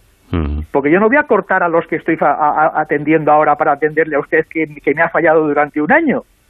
Eh, entonces hay muchos elementos de carencia y hay muchos elementos de sustitución. Entonces, mientras se restablece esa ampliación de la capacidad productiva para producir chips para todos, para juguetes, para todos los aparatos digitales, para los automóviles, para todo, esa ampliación de la capacidad productiva no se hace automáticamente. Y eso es lo que está retrasando y está produciendo esos estrangulamientos, esos cuellos de botella. Claro, llegamos al, problema del, del transporte. Vamos a ver, porque usted ha dicho eh, efectivamente que em, elementos como los móviles o las videoconsolas, alguna muy famosa, mm, bueno, pues han, tenido producción suficiente, pero eh, no importa decir la marca. Conseguir en estos días una PlayStation de la última generación parece que parece que es eh, bastante bastante difícil. Em, eh, esto se debe al, mismo motivo que esa, estos cambios afectan al, al transporte. Por cierto, he oído que un container solía costar antes de todo este lío del coronavirus unos 5 o 6 mil euros y que ahora va por los 15, 17 mil euros. Sí, exactamente. Sí, porque al, volvemos a lo, a, lo, a lo de antes, es decir, hasta restablecer la nueva normalidad, la normalidad pospandémica, eh, se, se, han producido esos estrangulamientos. Pero esto de la demanda de containers para todo el transporte que se necesita, pues ha, ha encontrado a- a un número de containers, pero no hay containers suficientes. Entonces tienes que producir más containers. Y, y- y ahí vuelve a producirse otro estrangulamiento. En- Entonces, cl- claro, eh, y luego lo que usted ha mencionado de, de algunos elementos digitales, ¿no? Como las videoconsolas, etcétera, etcétera. Muchos de estos elementos acaban, vienen, acaban, el, el ensamblado final viene de Asia, particularmente de China. De China, claro. Eh, eh, en China en estos momentos hay una situación muy complicada. ¿Por qué? Pues porque ellos se han vacunado poco. Y la forma en la que están haciendo frente al virus es con aislamiento social y distanciamiento. Cuando se produce algún, algún problema de, de emergencia de un virus, otra vez de contagios en un puerto, el puerto lo cierran. Aunque lo cierren 15 días. El atasco que se monta cada vez que se cierra un puerto 15 días es monumental. Y eso rom- interrumpe la cadena de abastecimiento de, de- de- y de embarque de esos productos a los, a, a lo- a los mercados de consumo final, sean los Estados Unidos, seamos nosotros o sea cualquier parte del mundo. Entonces, si, si uno va añadiendo en cada aspecto, cada problema que se produce, lo que, lo que se está poniendo de manifiesto es que lo que se ha interrumpido a partir de la pandemia es la regularidad, lo que dábamos todo por sentado, que se abastecía regularmente porque la, la demanda, la demanda generaba una, una oferta que abastecía regularmente los mercados, eso al interrumpirse, lo que estamos asistiendo ahora es que el restablecimiento ha tenido ciertas interrupciones, ciertas interrupciones. Para lo que podía haber pasado no ha pasado nada. Lo que pasa es que vivimos en un mundo do- donde lo regular nos parece lo normal y cuando lo normal no es lo que nosotros esperamos decimos, pero por Dios, pero ¿qué va a pasar? ¿Pero qué no va a pasar? Pues no va a pasar nada más que hay que volver a establecer el funcionamiento regular de las cosas y eso requiere una recuperación de la oferta que ha estado contenida porque no había esa demanda durante la pandemia. ha pasado igual con la energía, ¿eh? Ha pasado igual con la energía, ya que estamos hablando de todo, Sí. y dice, es a todo, a todo, a todo, a todo. ¿Por qué? Porque cayó el precio del petróleo, recordará usted perfectamente y recordarán nuestros oyentes que el petróleo llegó a estar a precio negativo, Sí. a precio negativo. Claro, no usábamos el coche. Claro, no, se- no se utilizaba el coche, ni se producía petróleo, ni se producía gas. ¿Por qué? Porque además coincidió que hubo buenas temperaturas, se consumió menos energía durante la pandemia que lo que era lo normal, y los productores de petróleo y de gas dijeron, pues aquí no hay nada que hacer, ma- mantengamos esto así. Claro, te- por, por ahorrarte, te ahorras hasta el mantenimiento. Cuando viene la demanda, vas a abrir el grifo del gas o vas a abrir el grifo, por- digo, pues, simbólicamente, del petróleo y aquello no funciona. ¿Por qué? Porque no está en el mantenimiento. Que ya tiene su problema de oferta. ¡Bumba! El precio para arriba. Y, y- y ya volvemos a tener otro problema. Todo viene, desde mi punto de vista, de lo mismo, de una inadecuación de, de la respuesta de- por parte de la oferta, de la producción de cualquier cosa, a esa fuerte recuperación de la demanda. Tenemos que ir restableciendo esa regularidad, esa normalidad que en la que vivíamos antes de la pandemia, donde dábamos todo por sentado. Te levantabas y comprabas por el, el teléfono, por el ordenador, o ibas a comprar lo que fuera porque pensabas que eso iba a estar allí. ¿Cómo no iba a estar lo que ibas a comprar? Claro. Bueno, pues no hay. Hoy no hay papel para hacer libros, no hay papel para hacer cartón, no hay falta, falta, falta, pues porque hay que restablecer esa normalidad. Me estoy dando cuenta, Alfredo, que esto es muy complicado, ¿no? Porque resulta que hablando de, de lo de el petróleo y de, y de la no utilización de los vehículos, sobre todo privados, eh, qué bien, porque fue estupendo para el medio ambiente, pero mira, luego han- ha venido el palo, ¿no? Eh, Exactamente. Sería muy bueno para el medio ambiente, pero eso ha provocado que los precios de la electricidad o del gas se disparen. Eh, Esto es coyuntural, volverá a la normalidad en cuanto a precios, que en el asunto económico creo que no es tan fácil volver a lo de antes, ¿no? Sí, yo creo que sí, volverá a la normalidad. Yo creo que el, al año que viene, digo, además han coincidido en el tema de los precios de la energía, ha coincidido que ha habido año, ha sido un año de sequía en muchas partes del mundo, por ejemplo en Asia. Ese año de sequía ha, ha- ha- ha secado las fuentes eh, tradicionales, las fuentes de generación de, de energía, por ejemplo, hidráulica en China. Eh, eh, ha, ha llovido en zonas donde no, no, no se producía electricidad y resulta que donde se produce electricidad no ha llovido, entonces eran zonas muy secas. Entonces ha coincidido, en otros sitios no ha habido, no ha habido viento, como ha sido en el caso de España. O sea, a veces las cosas coinciden. Coinciden que, que hay una inelasticidad para recuperar la producción de petróleo y de gas y, y- en ese mismo año resulta que no llueve, no hace viento y se dan un- una serie de circunstancias que convergen en que al final la producción es mucho menor que la, dema- que, que la demanda y eso hace que suba fuertemente el precio. Yo creo que en el 2022 las cosas volverán poco a poco a su normalidad iremos viendo que los productores de petróleo vuelven a producir en cantidades relevantes, que los productores de gas vuelven a recuperar las instalaciones, las cosas funcionarán bien, etcétera, etcétera, tanto en Oriente Medio como en Rusia, como en Estados Unidos, que nos abastecía con, con, eh, con barcos de, de gas licuado eh, y, que lo ha tenido que parar, no, puede exportar gas licuado porque lo necesitan ellos.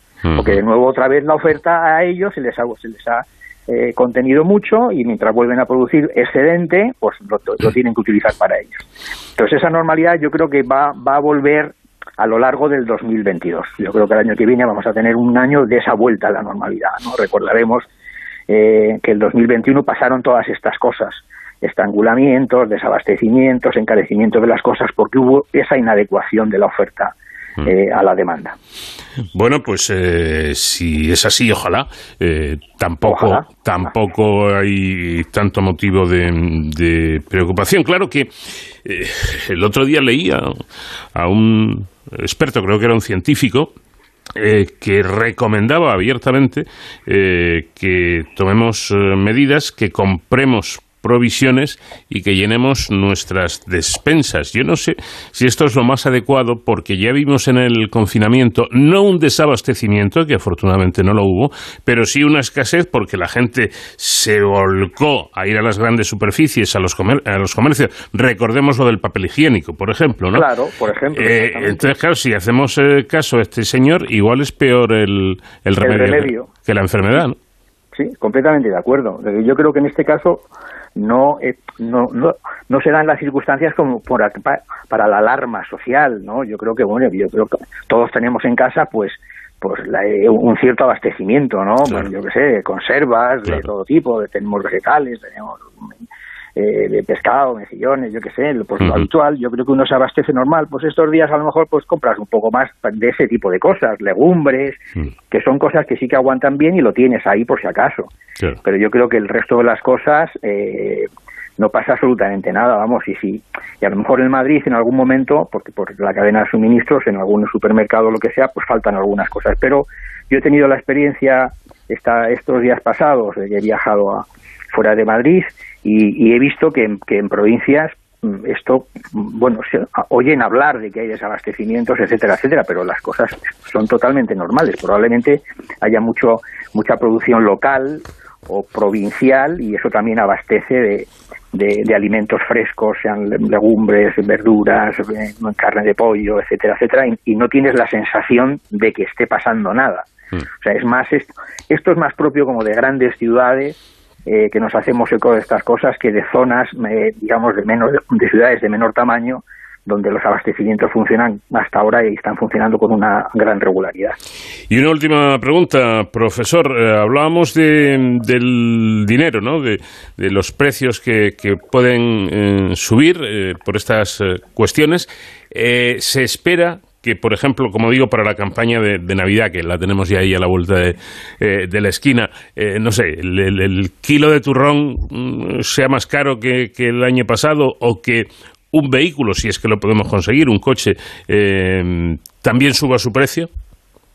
Yo creo que sí, va a haber un efecto, una pequeña, bueno, lo estamos, lo estamos viendo ya estos días, o sea, los, índices de precios reflejan una, una, un repunte de, de, la inflación que no, que no, una situación en la que no estamos, pero viene determinada fundamentalmente por ciertos aspectos, ¿no? que son, por ejemplo, en el caso nuestro, están muy vinculados los precios energéticos. Mm.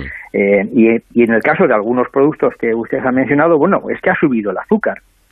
Claro. si se va a utilizar azúcar en el, turrón, pues el fabricante va a repercutir. Es que ha subido la almendra, pues claro, si va a utilizar la almendra, pues, pues, pues, pues va a subir el precio. Mm. Pero no va a subir el precio de una manera eh, extraordinaria, ¿no? No va a subir algunos productos donde haya mucho componente de, de, materia prima importada, donde esos precios sí que han subido, pues sí que, sí que se notará un poco la subida.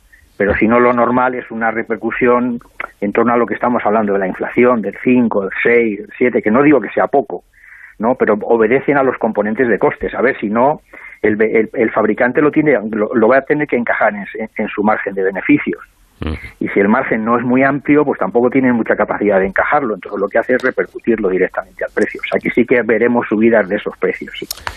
Bueno, pues yo creo que muy interesante y esclarecedor eh, todo lo que nos ha contado nuestro invitado, el profesor de Economía de, de comillas, Alfredo Aragüetes, en torno a este asunto del abastecimiento o desabastecimiento. Y yo me quedo Hombre, me parece muy sensato, ¿no? Que, mm, que, siempre es bueno tener un remanente en casa. Pues no sé, si habitualmente compramos un kilo de garbanzos, pues a lo mejor comprar dos. y si compramos cuatro latas de atún, pues comprar seis, pero tampoco volvernos locos y, llenar la casa como, como si viniera la, Tercera Guerra Mundial, ¿no? Exactamente, exactamente.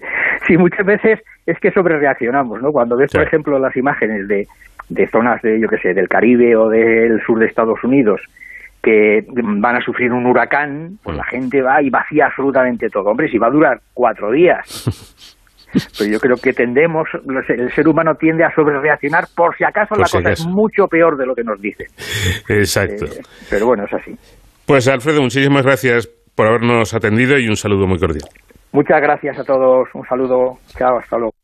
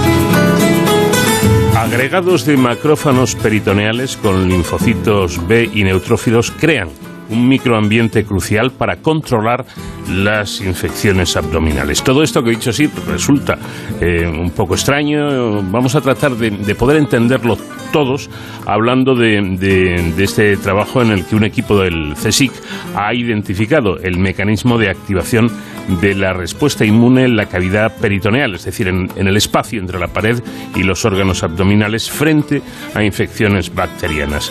Eh, esto es importante porque el estudio describe cómo la formación de agregados de macrófanos peritoneales crea un microambiente crucial para el control de las infecciones. Eh, recordemos que los macrófagos son esas células que pueden reconocer y eliminar células tumorales, microbios, restos celulares o sustancias extrañas. Adrián Vega es primer autor de este trabajo. Adrián, ¿qué tal? Muy buenas noches. Hola, muy buenas noches. Bueno, la cavidad peritoneal está expuesta a, graves patologías, eh, como por ejemplo nada más y nada menos que que la sepsis o las metástasis de tumores derivados de cáncer de ovario, gástrico e incluso colorectal. De ahí la importancia ¿no? de, este trabajo, de este descubrimiento. Eh, muy bien dicho, sí. Como bien has dicho, la cavidad peritoneal es el espacio que albergaría todas las vísceras de la cavidad peritoneal y desafortunadamente está expuesta pues, a patologías tanto como cáncer como con infecciones. Por eso es muy importante estudiar cuál es el papel del sistema inmune eh, y cómo, cómo se organiza para luchar contra ambas patologías. Estamos hablando de reacciones tan, tan graves como la sepsis, que por cierto es una de las principales causas de muertes en, todo el mundo y además, eh, según tengo entendido, la sepsis puede actuar muy deprisa o los médicos tienen que actuar muy deprisa porque en, minutos se puede ir un, un paciente. A partir de, de este trabajo, por ejemplo, eh, Adrián, ¿se podría combatir esta infección generalizada y tremenda que es la sepsis?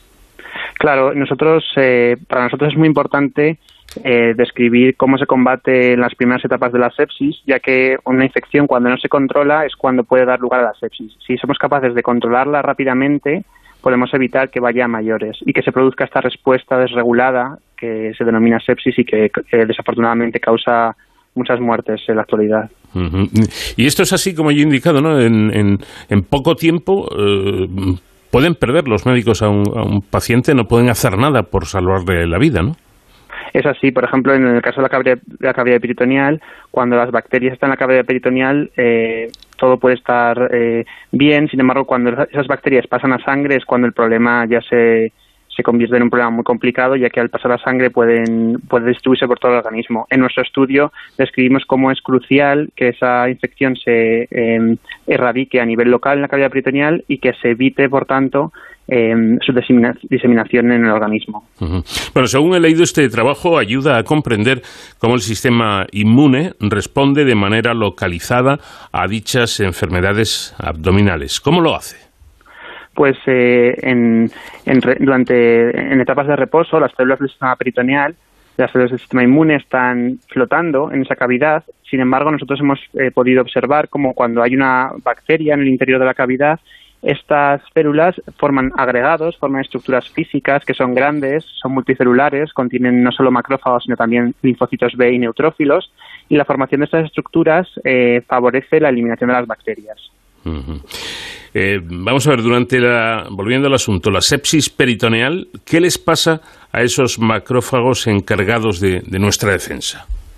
Nosotros hemos observado cómo estos macrófagos son las células que internalizan la mayoría de las bacterias y se agregan unos con otros formando una red eh, mediada por fibrina, es un proceso mm, de coagulación, y la formación de estas estructuras eh, favorece la eliminación de las bacterias. Hemos podido observar cuando eh, inhibimos la formación de esas estructuras, las bacterias se descontrolan y, el, y se produce una respuesta muy, muy fuerte y muy exagerada.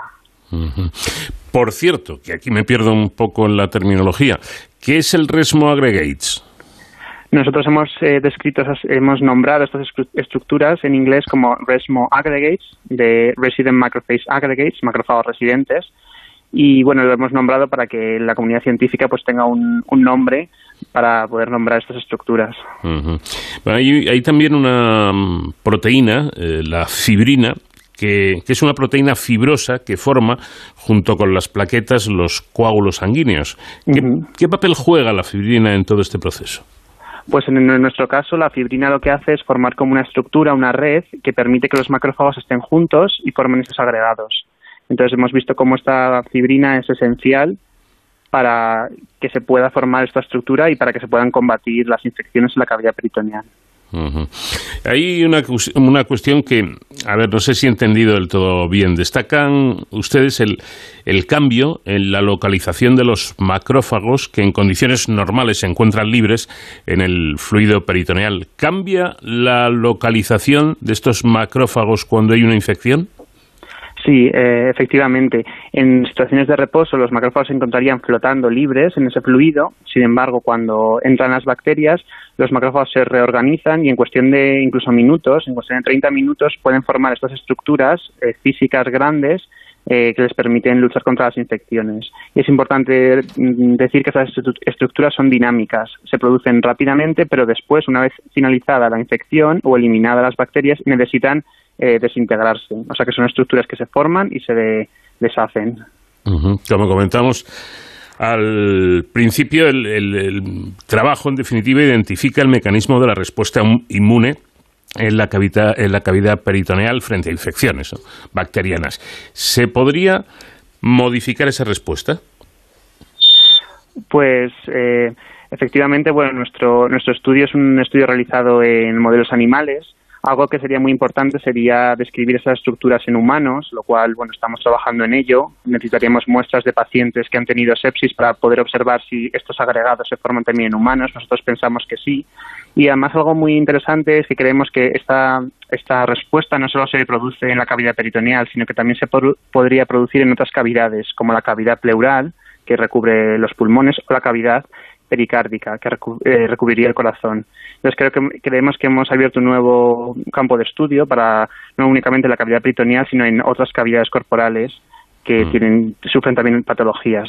Mm. Efectivamente, esto, esto eh, ha sido algo, y, eh, pretendía hablar un poco de ello, mm, que, he leído en, la información que me facilita el, CSIC, esa sugerencia de que pueden existir estructuras similares a las descritas en otras cavidades, eh, como la pleural o los ventrículos cerebrales, con un papel crucial en la defensa frente a las infecciones imagino que esto supone un conocimiento clave ¿no? para, para el desarrollo de, de posibles nuevas terapias.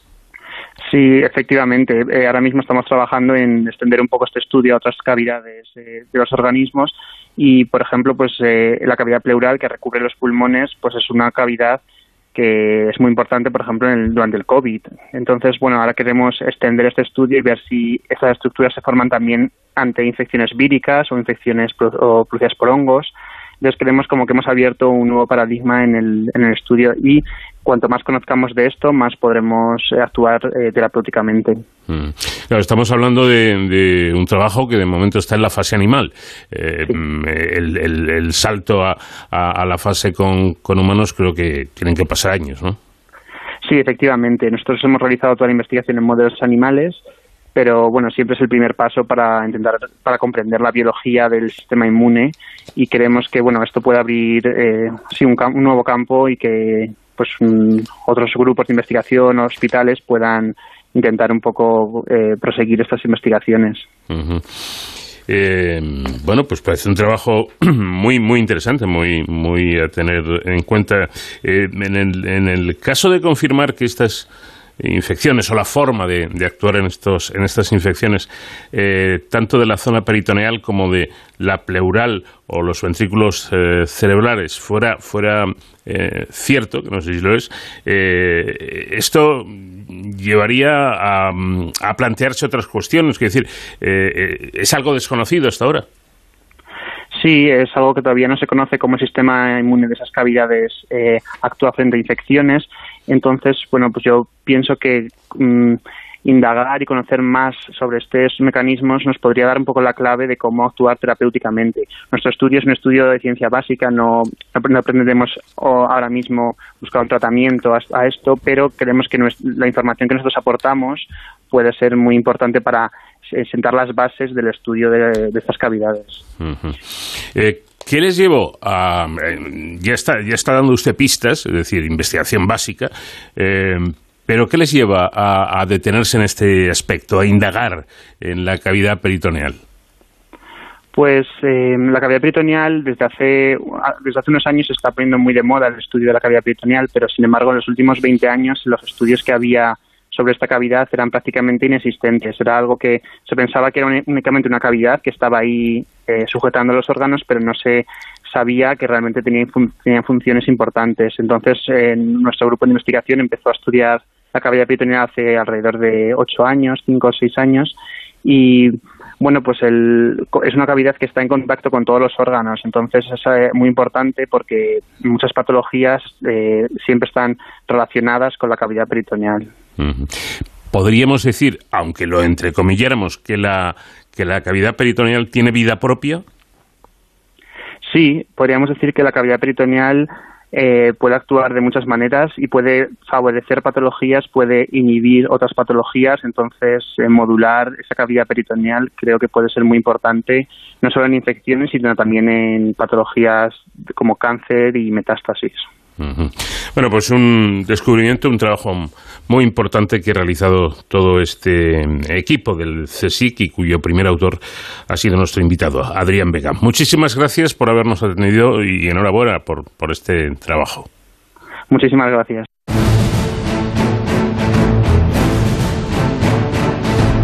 Y antes de terminar, como cada semana, vamos con esos minutos dedicados a la seguridad y a las emergencias que coordina nuestro colaborador David Ferrero, que hoy, por cierto, nos trae como protagonista de nuestra sección a la UME, a la Unidad Militar de Emergencias. ¿Qué tal David? Buenas noches. ¿Qué tal Paco? Pues muy buenas madrugadas. Como siempre un placer estar en este de cero al infinito para hablar de nuestros héroes sin capa. Precisamente eh, esta semana ha tenido eh, lugar la entrega de premios de la Asociación de Periodistas de Defensa que hacen anualmente, presidida por la ministra de Defensa Margarita Robles. Y han hecho entrega del premio APDEF 2021 Bernardo Álvarez del Manzano al capitán de corbeta Aurelio Soto, jefe de comunicación de la Unidad Militar de Emergencias Unidad, con la que precisamente inauguramos esta sección de Héroes sin capa hace ya algunos años aquí en De Cero al Infinito. Eh, nos parecía que no había mejor eh, héroe sin capa esta semana que precisamente el capitán de corbeta, eh, porque este premio además se lo han concedido por su profesionalidad y cercanía con todos los periodistas que nos dedicamos al ámbito de la defensa. Y por eso contamos esta noche aquí con Aurelio Soto, jefe de comunicación de la UME. Buenas noches, Aurelio, y bienvenido. Hola, buenas noches. Bueno, eh, además de, precisamente por esa parte profesional, ¿no? de, la labor eh, también realizada, eh, según el comunicado de la PDEF, también se concede este premio por la permanente disponibilidad y por su sonrisa que hacen más fácil el trabajo de los periodistas. Es decir, que no solamente se valora esa parte profesional, sino que va más allá el premio, ¿no? Reconoce algo que va más allá de lo profesional. ¿Qué ha significado para, para Aurelio Soto, para usted, este reconocimiento? Bueno, pues la verdad es que para mí, eh, pues el reconocimiento más allá de, la enorme alegría que, supone recibir el premio de la Asociación de Periodistas como la Pérez, ¿no? que como este premio pues, nos demuestra eh, su cercanía también con la Unidad Militar de Emergencias como unidad militar, por lo que para mí pone de manifiesto sobre todo es eh, la generosidad de, esta asociación, de, los periodistas, teniendo en cuenta que al fin y al cabo cada vez que recibimos una llamada de ellos, eh, eh, sobre todo en el ámbito de las emergencias, pues para interesarte, de, interesarse de qué es lo que está ocurriendo, de las circunstancias que acompañan lo que está ocurriendo, eh, del despliegue que, se está, que ha propiciado esa emergencia, pues al fin y al cabo lo que están demostrando es que son muy conscientes de esa responsabilidad social que tienen los periodistas, sobre todo en un momento tan delicado como es una gran emergencia en, la cual precisamente pues eh, hay que mantener informados a los ciudadanos de lo que está ocurriendo eh, por varios motivos y entre otros porque algunos de ellos eh, los que están más directamente afectados pues, precisamente esa información va a propiciar incluso pues, pues puede, aumentar su seguridad incluso incluso salvar vidas ¿no? entonces en este sentido pues es un, agradecimiento que tenemos que hacerle a ellos, ¿no? Pero más allá de eso, incluso cuando nos llaman, demuestran también su gran profesionalidad, ¿no? Porque nos demuestran eh, que o nos están poniendo a disposición a las instituciones la posibilidad de que seamos nosotros nuestros los portavoces de nosotros mismos, es decir, que contemos nosotros a través de ellos esa parte no más del servicio eh, que tenemos que, que, contarles a ellos, con lo cual también es una oportunidad extraordinaria que hay que reconocerle. Y por último, y, casi tan o, la más importante, es que al centrar su interés en esa gran emergencia, por lo que están haciendo, están demostrando esos ciudadanos a los que están directamente eh, sufriendo esas consecuencias de una emergencia, están demostrando esa cercanía, ese interés, esa, esa sensación de que no están solos y que los medios de comunicación a todos los niveles, nacional, regional y local, pues eh, están preocupados por, la situación y, están centrando en ellos, ¿no? Entonces es un acto muy generoso que encima, aún teniendo en cuenta ese servicio que dan y cómo lo hacen, que al final incluso tengan, eh, tengan esa generosidad para reconocernos algunos de nosotros pues ese trabajo. Bueno, cuando los servicios de emergencia, como nos está contando Aurelio Soto, cuentan con gabinetes de comunicación es precisamente por algo, ¿no? ¿Por qué es importante el binomio este comunicación, eh, protección civil, emergencias? ¿Y qué objetivos os marquéis al respecto desde la UME? Porque esto no es casual. El trabajo que se, que se realiza, me imagino que, que tiene unos objetivos, ¿no? Sí, efectivamente, en una gran emergencia se dan eh, pues, circunstancias eh, importantes como que la información salva vidas. ¿no? Partimos de esa base de que un ciudadano bien informado tiene mayor capacidad de supervivencia ante una catástrofe. Pero por otro lado, los medios de comunicación que ya nos han demostrado su disponibilidad para cumplir ese servicio público ¿no? que, que, que ejercen en estos casos. Pues solo falta la pieza de los servicios de emergencia, que estemos ahí para proporcionar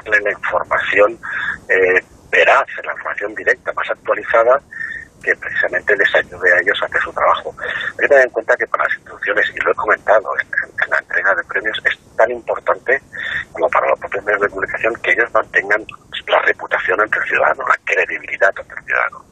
Eso no, no lo pueden conseguir si no tienen el apoyo de las instituciones, de los servicios eh, de emergencia, que le demos esa información, que por un lado sea la más veraz y por otro lado evita la aparición, evite la aparición de falsas noticias. ¿no? O sea, que, que- que en ese sentido es muy importante la comunicación en una hora emergente, principalmente porque esa comunicación eh, hecha en conjunto eh, es la que le va a permitir al ciudadano tener más conciencia de la realidad de lo que está pasando. Porque al fin y al cabo eso va a condicionar su percepción. Y en función de la percepción que ellos tengan de lo que está ocurriendo, van a actuar de una manera o de otra.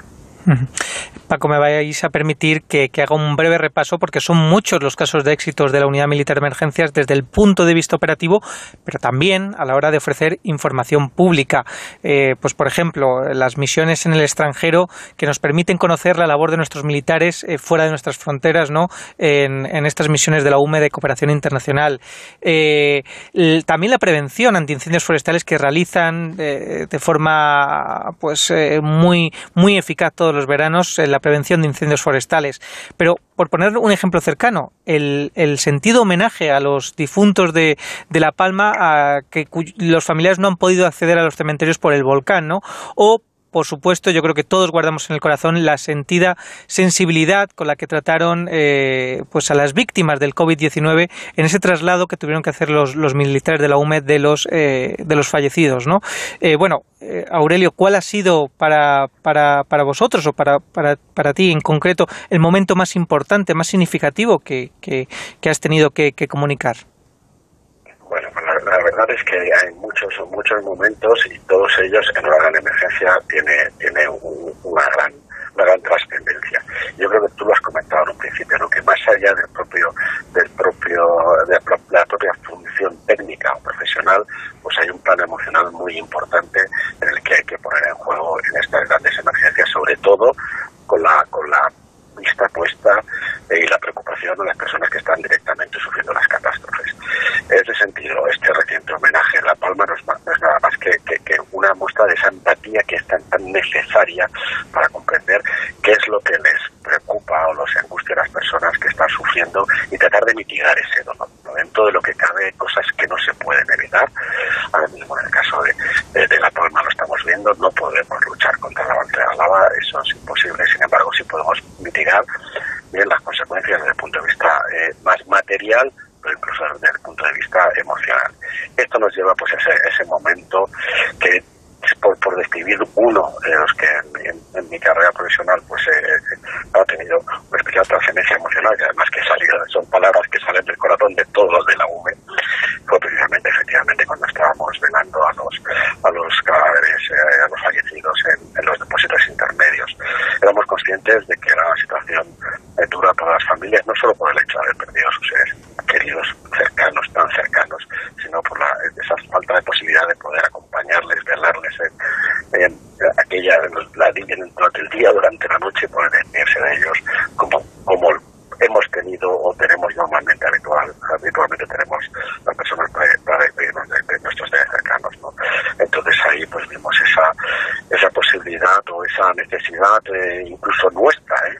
Eh, de tratar, si posible, no vamos a poder eh, sustituir a sus familiares, pero que, que tratar de dar ese, esa, ese cariño, esa cercanía, ese calor que no podían dar los familiares a, a los fallecidos, pues tratamos de, de hacerlo con el mismo cariño y con todo el calor que no hubieran podido hacer los familiares. Ujú.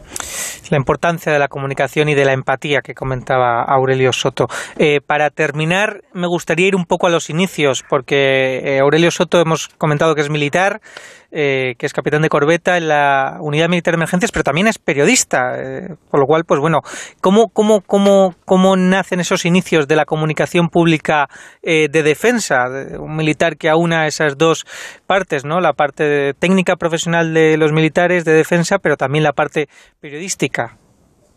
Bueno, pues en mi caso, la primera acción así operativa eh, la que relacioné esta parte militar de la acción de, de la, de ayuda como parte del dispositivo y la, la comunicación como una herramienta más para gestionar la, emergencia fue en el terremoto de Haití en el 2010. Allí nos desplegamos un contingente de la Armada Española pues, para colaborar eh, con, los efectos que se había provocado aquel devastador terremoto que recordarán los espectadores eh, que ocurrió en Haití.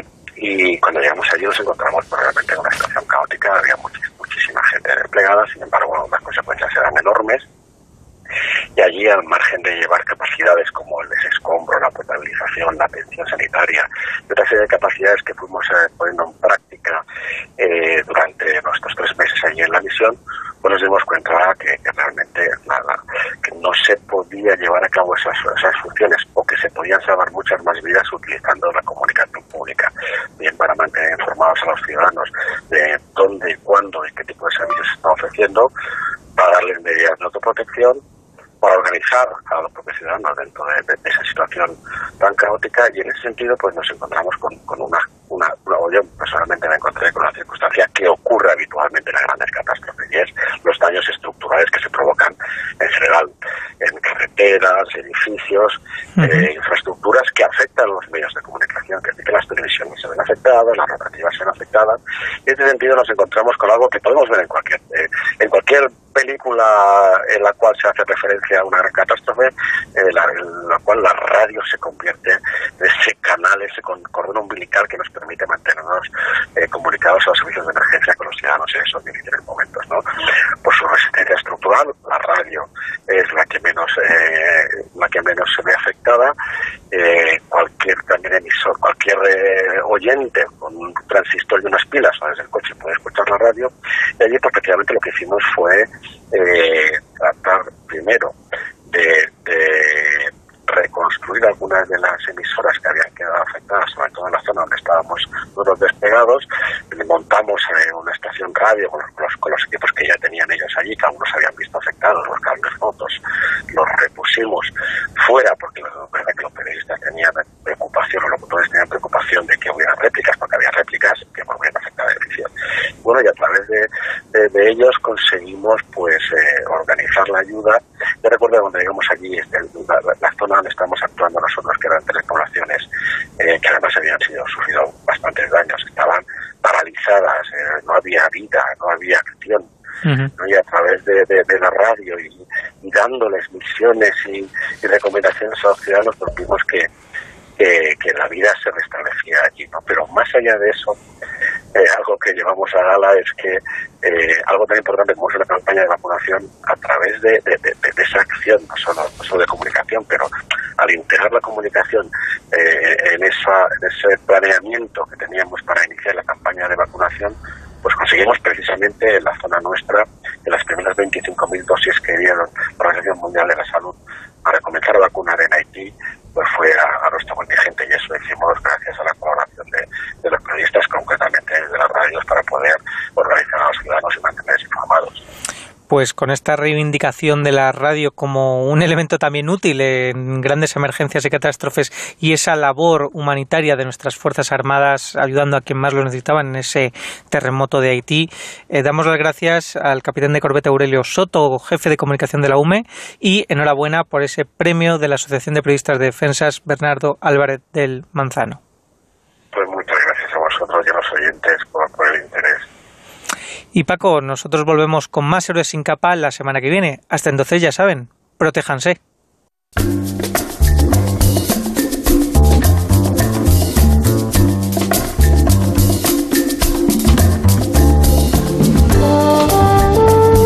Poquito a poco se nos ha ido el tiempo, pero ya saben que volveremos la próxima semana. Si a ustedes les apetece, aquí nos encontrarán a partir de las 4 de la mañana, cuando sean las 3 en Canarias. Nada más, ha sido un placer compartir estas dos horas de radio con, con ustedes y, por supuesto, que tengan muy buen fin de semana. En la realización técnica estuvo el comandante Nacho García. Les habló Paco de León. Adiós.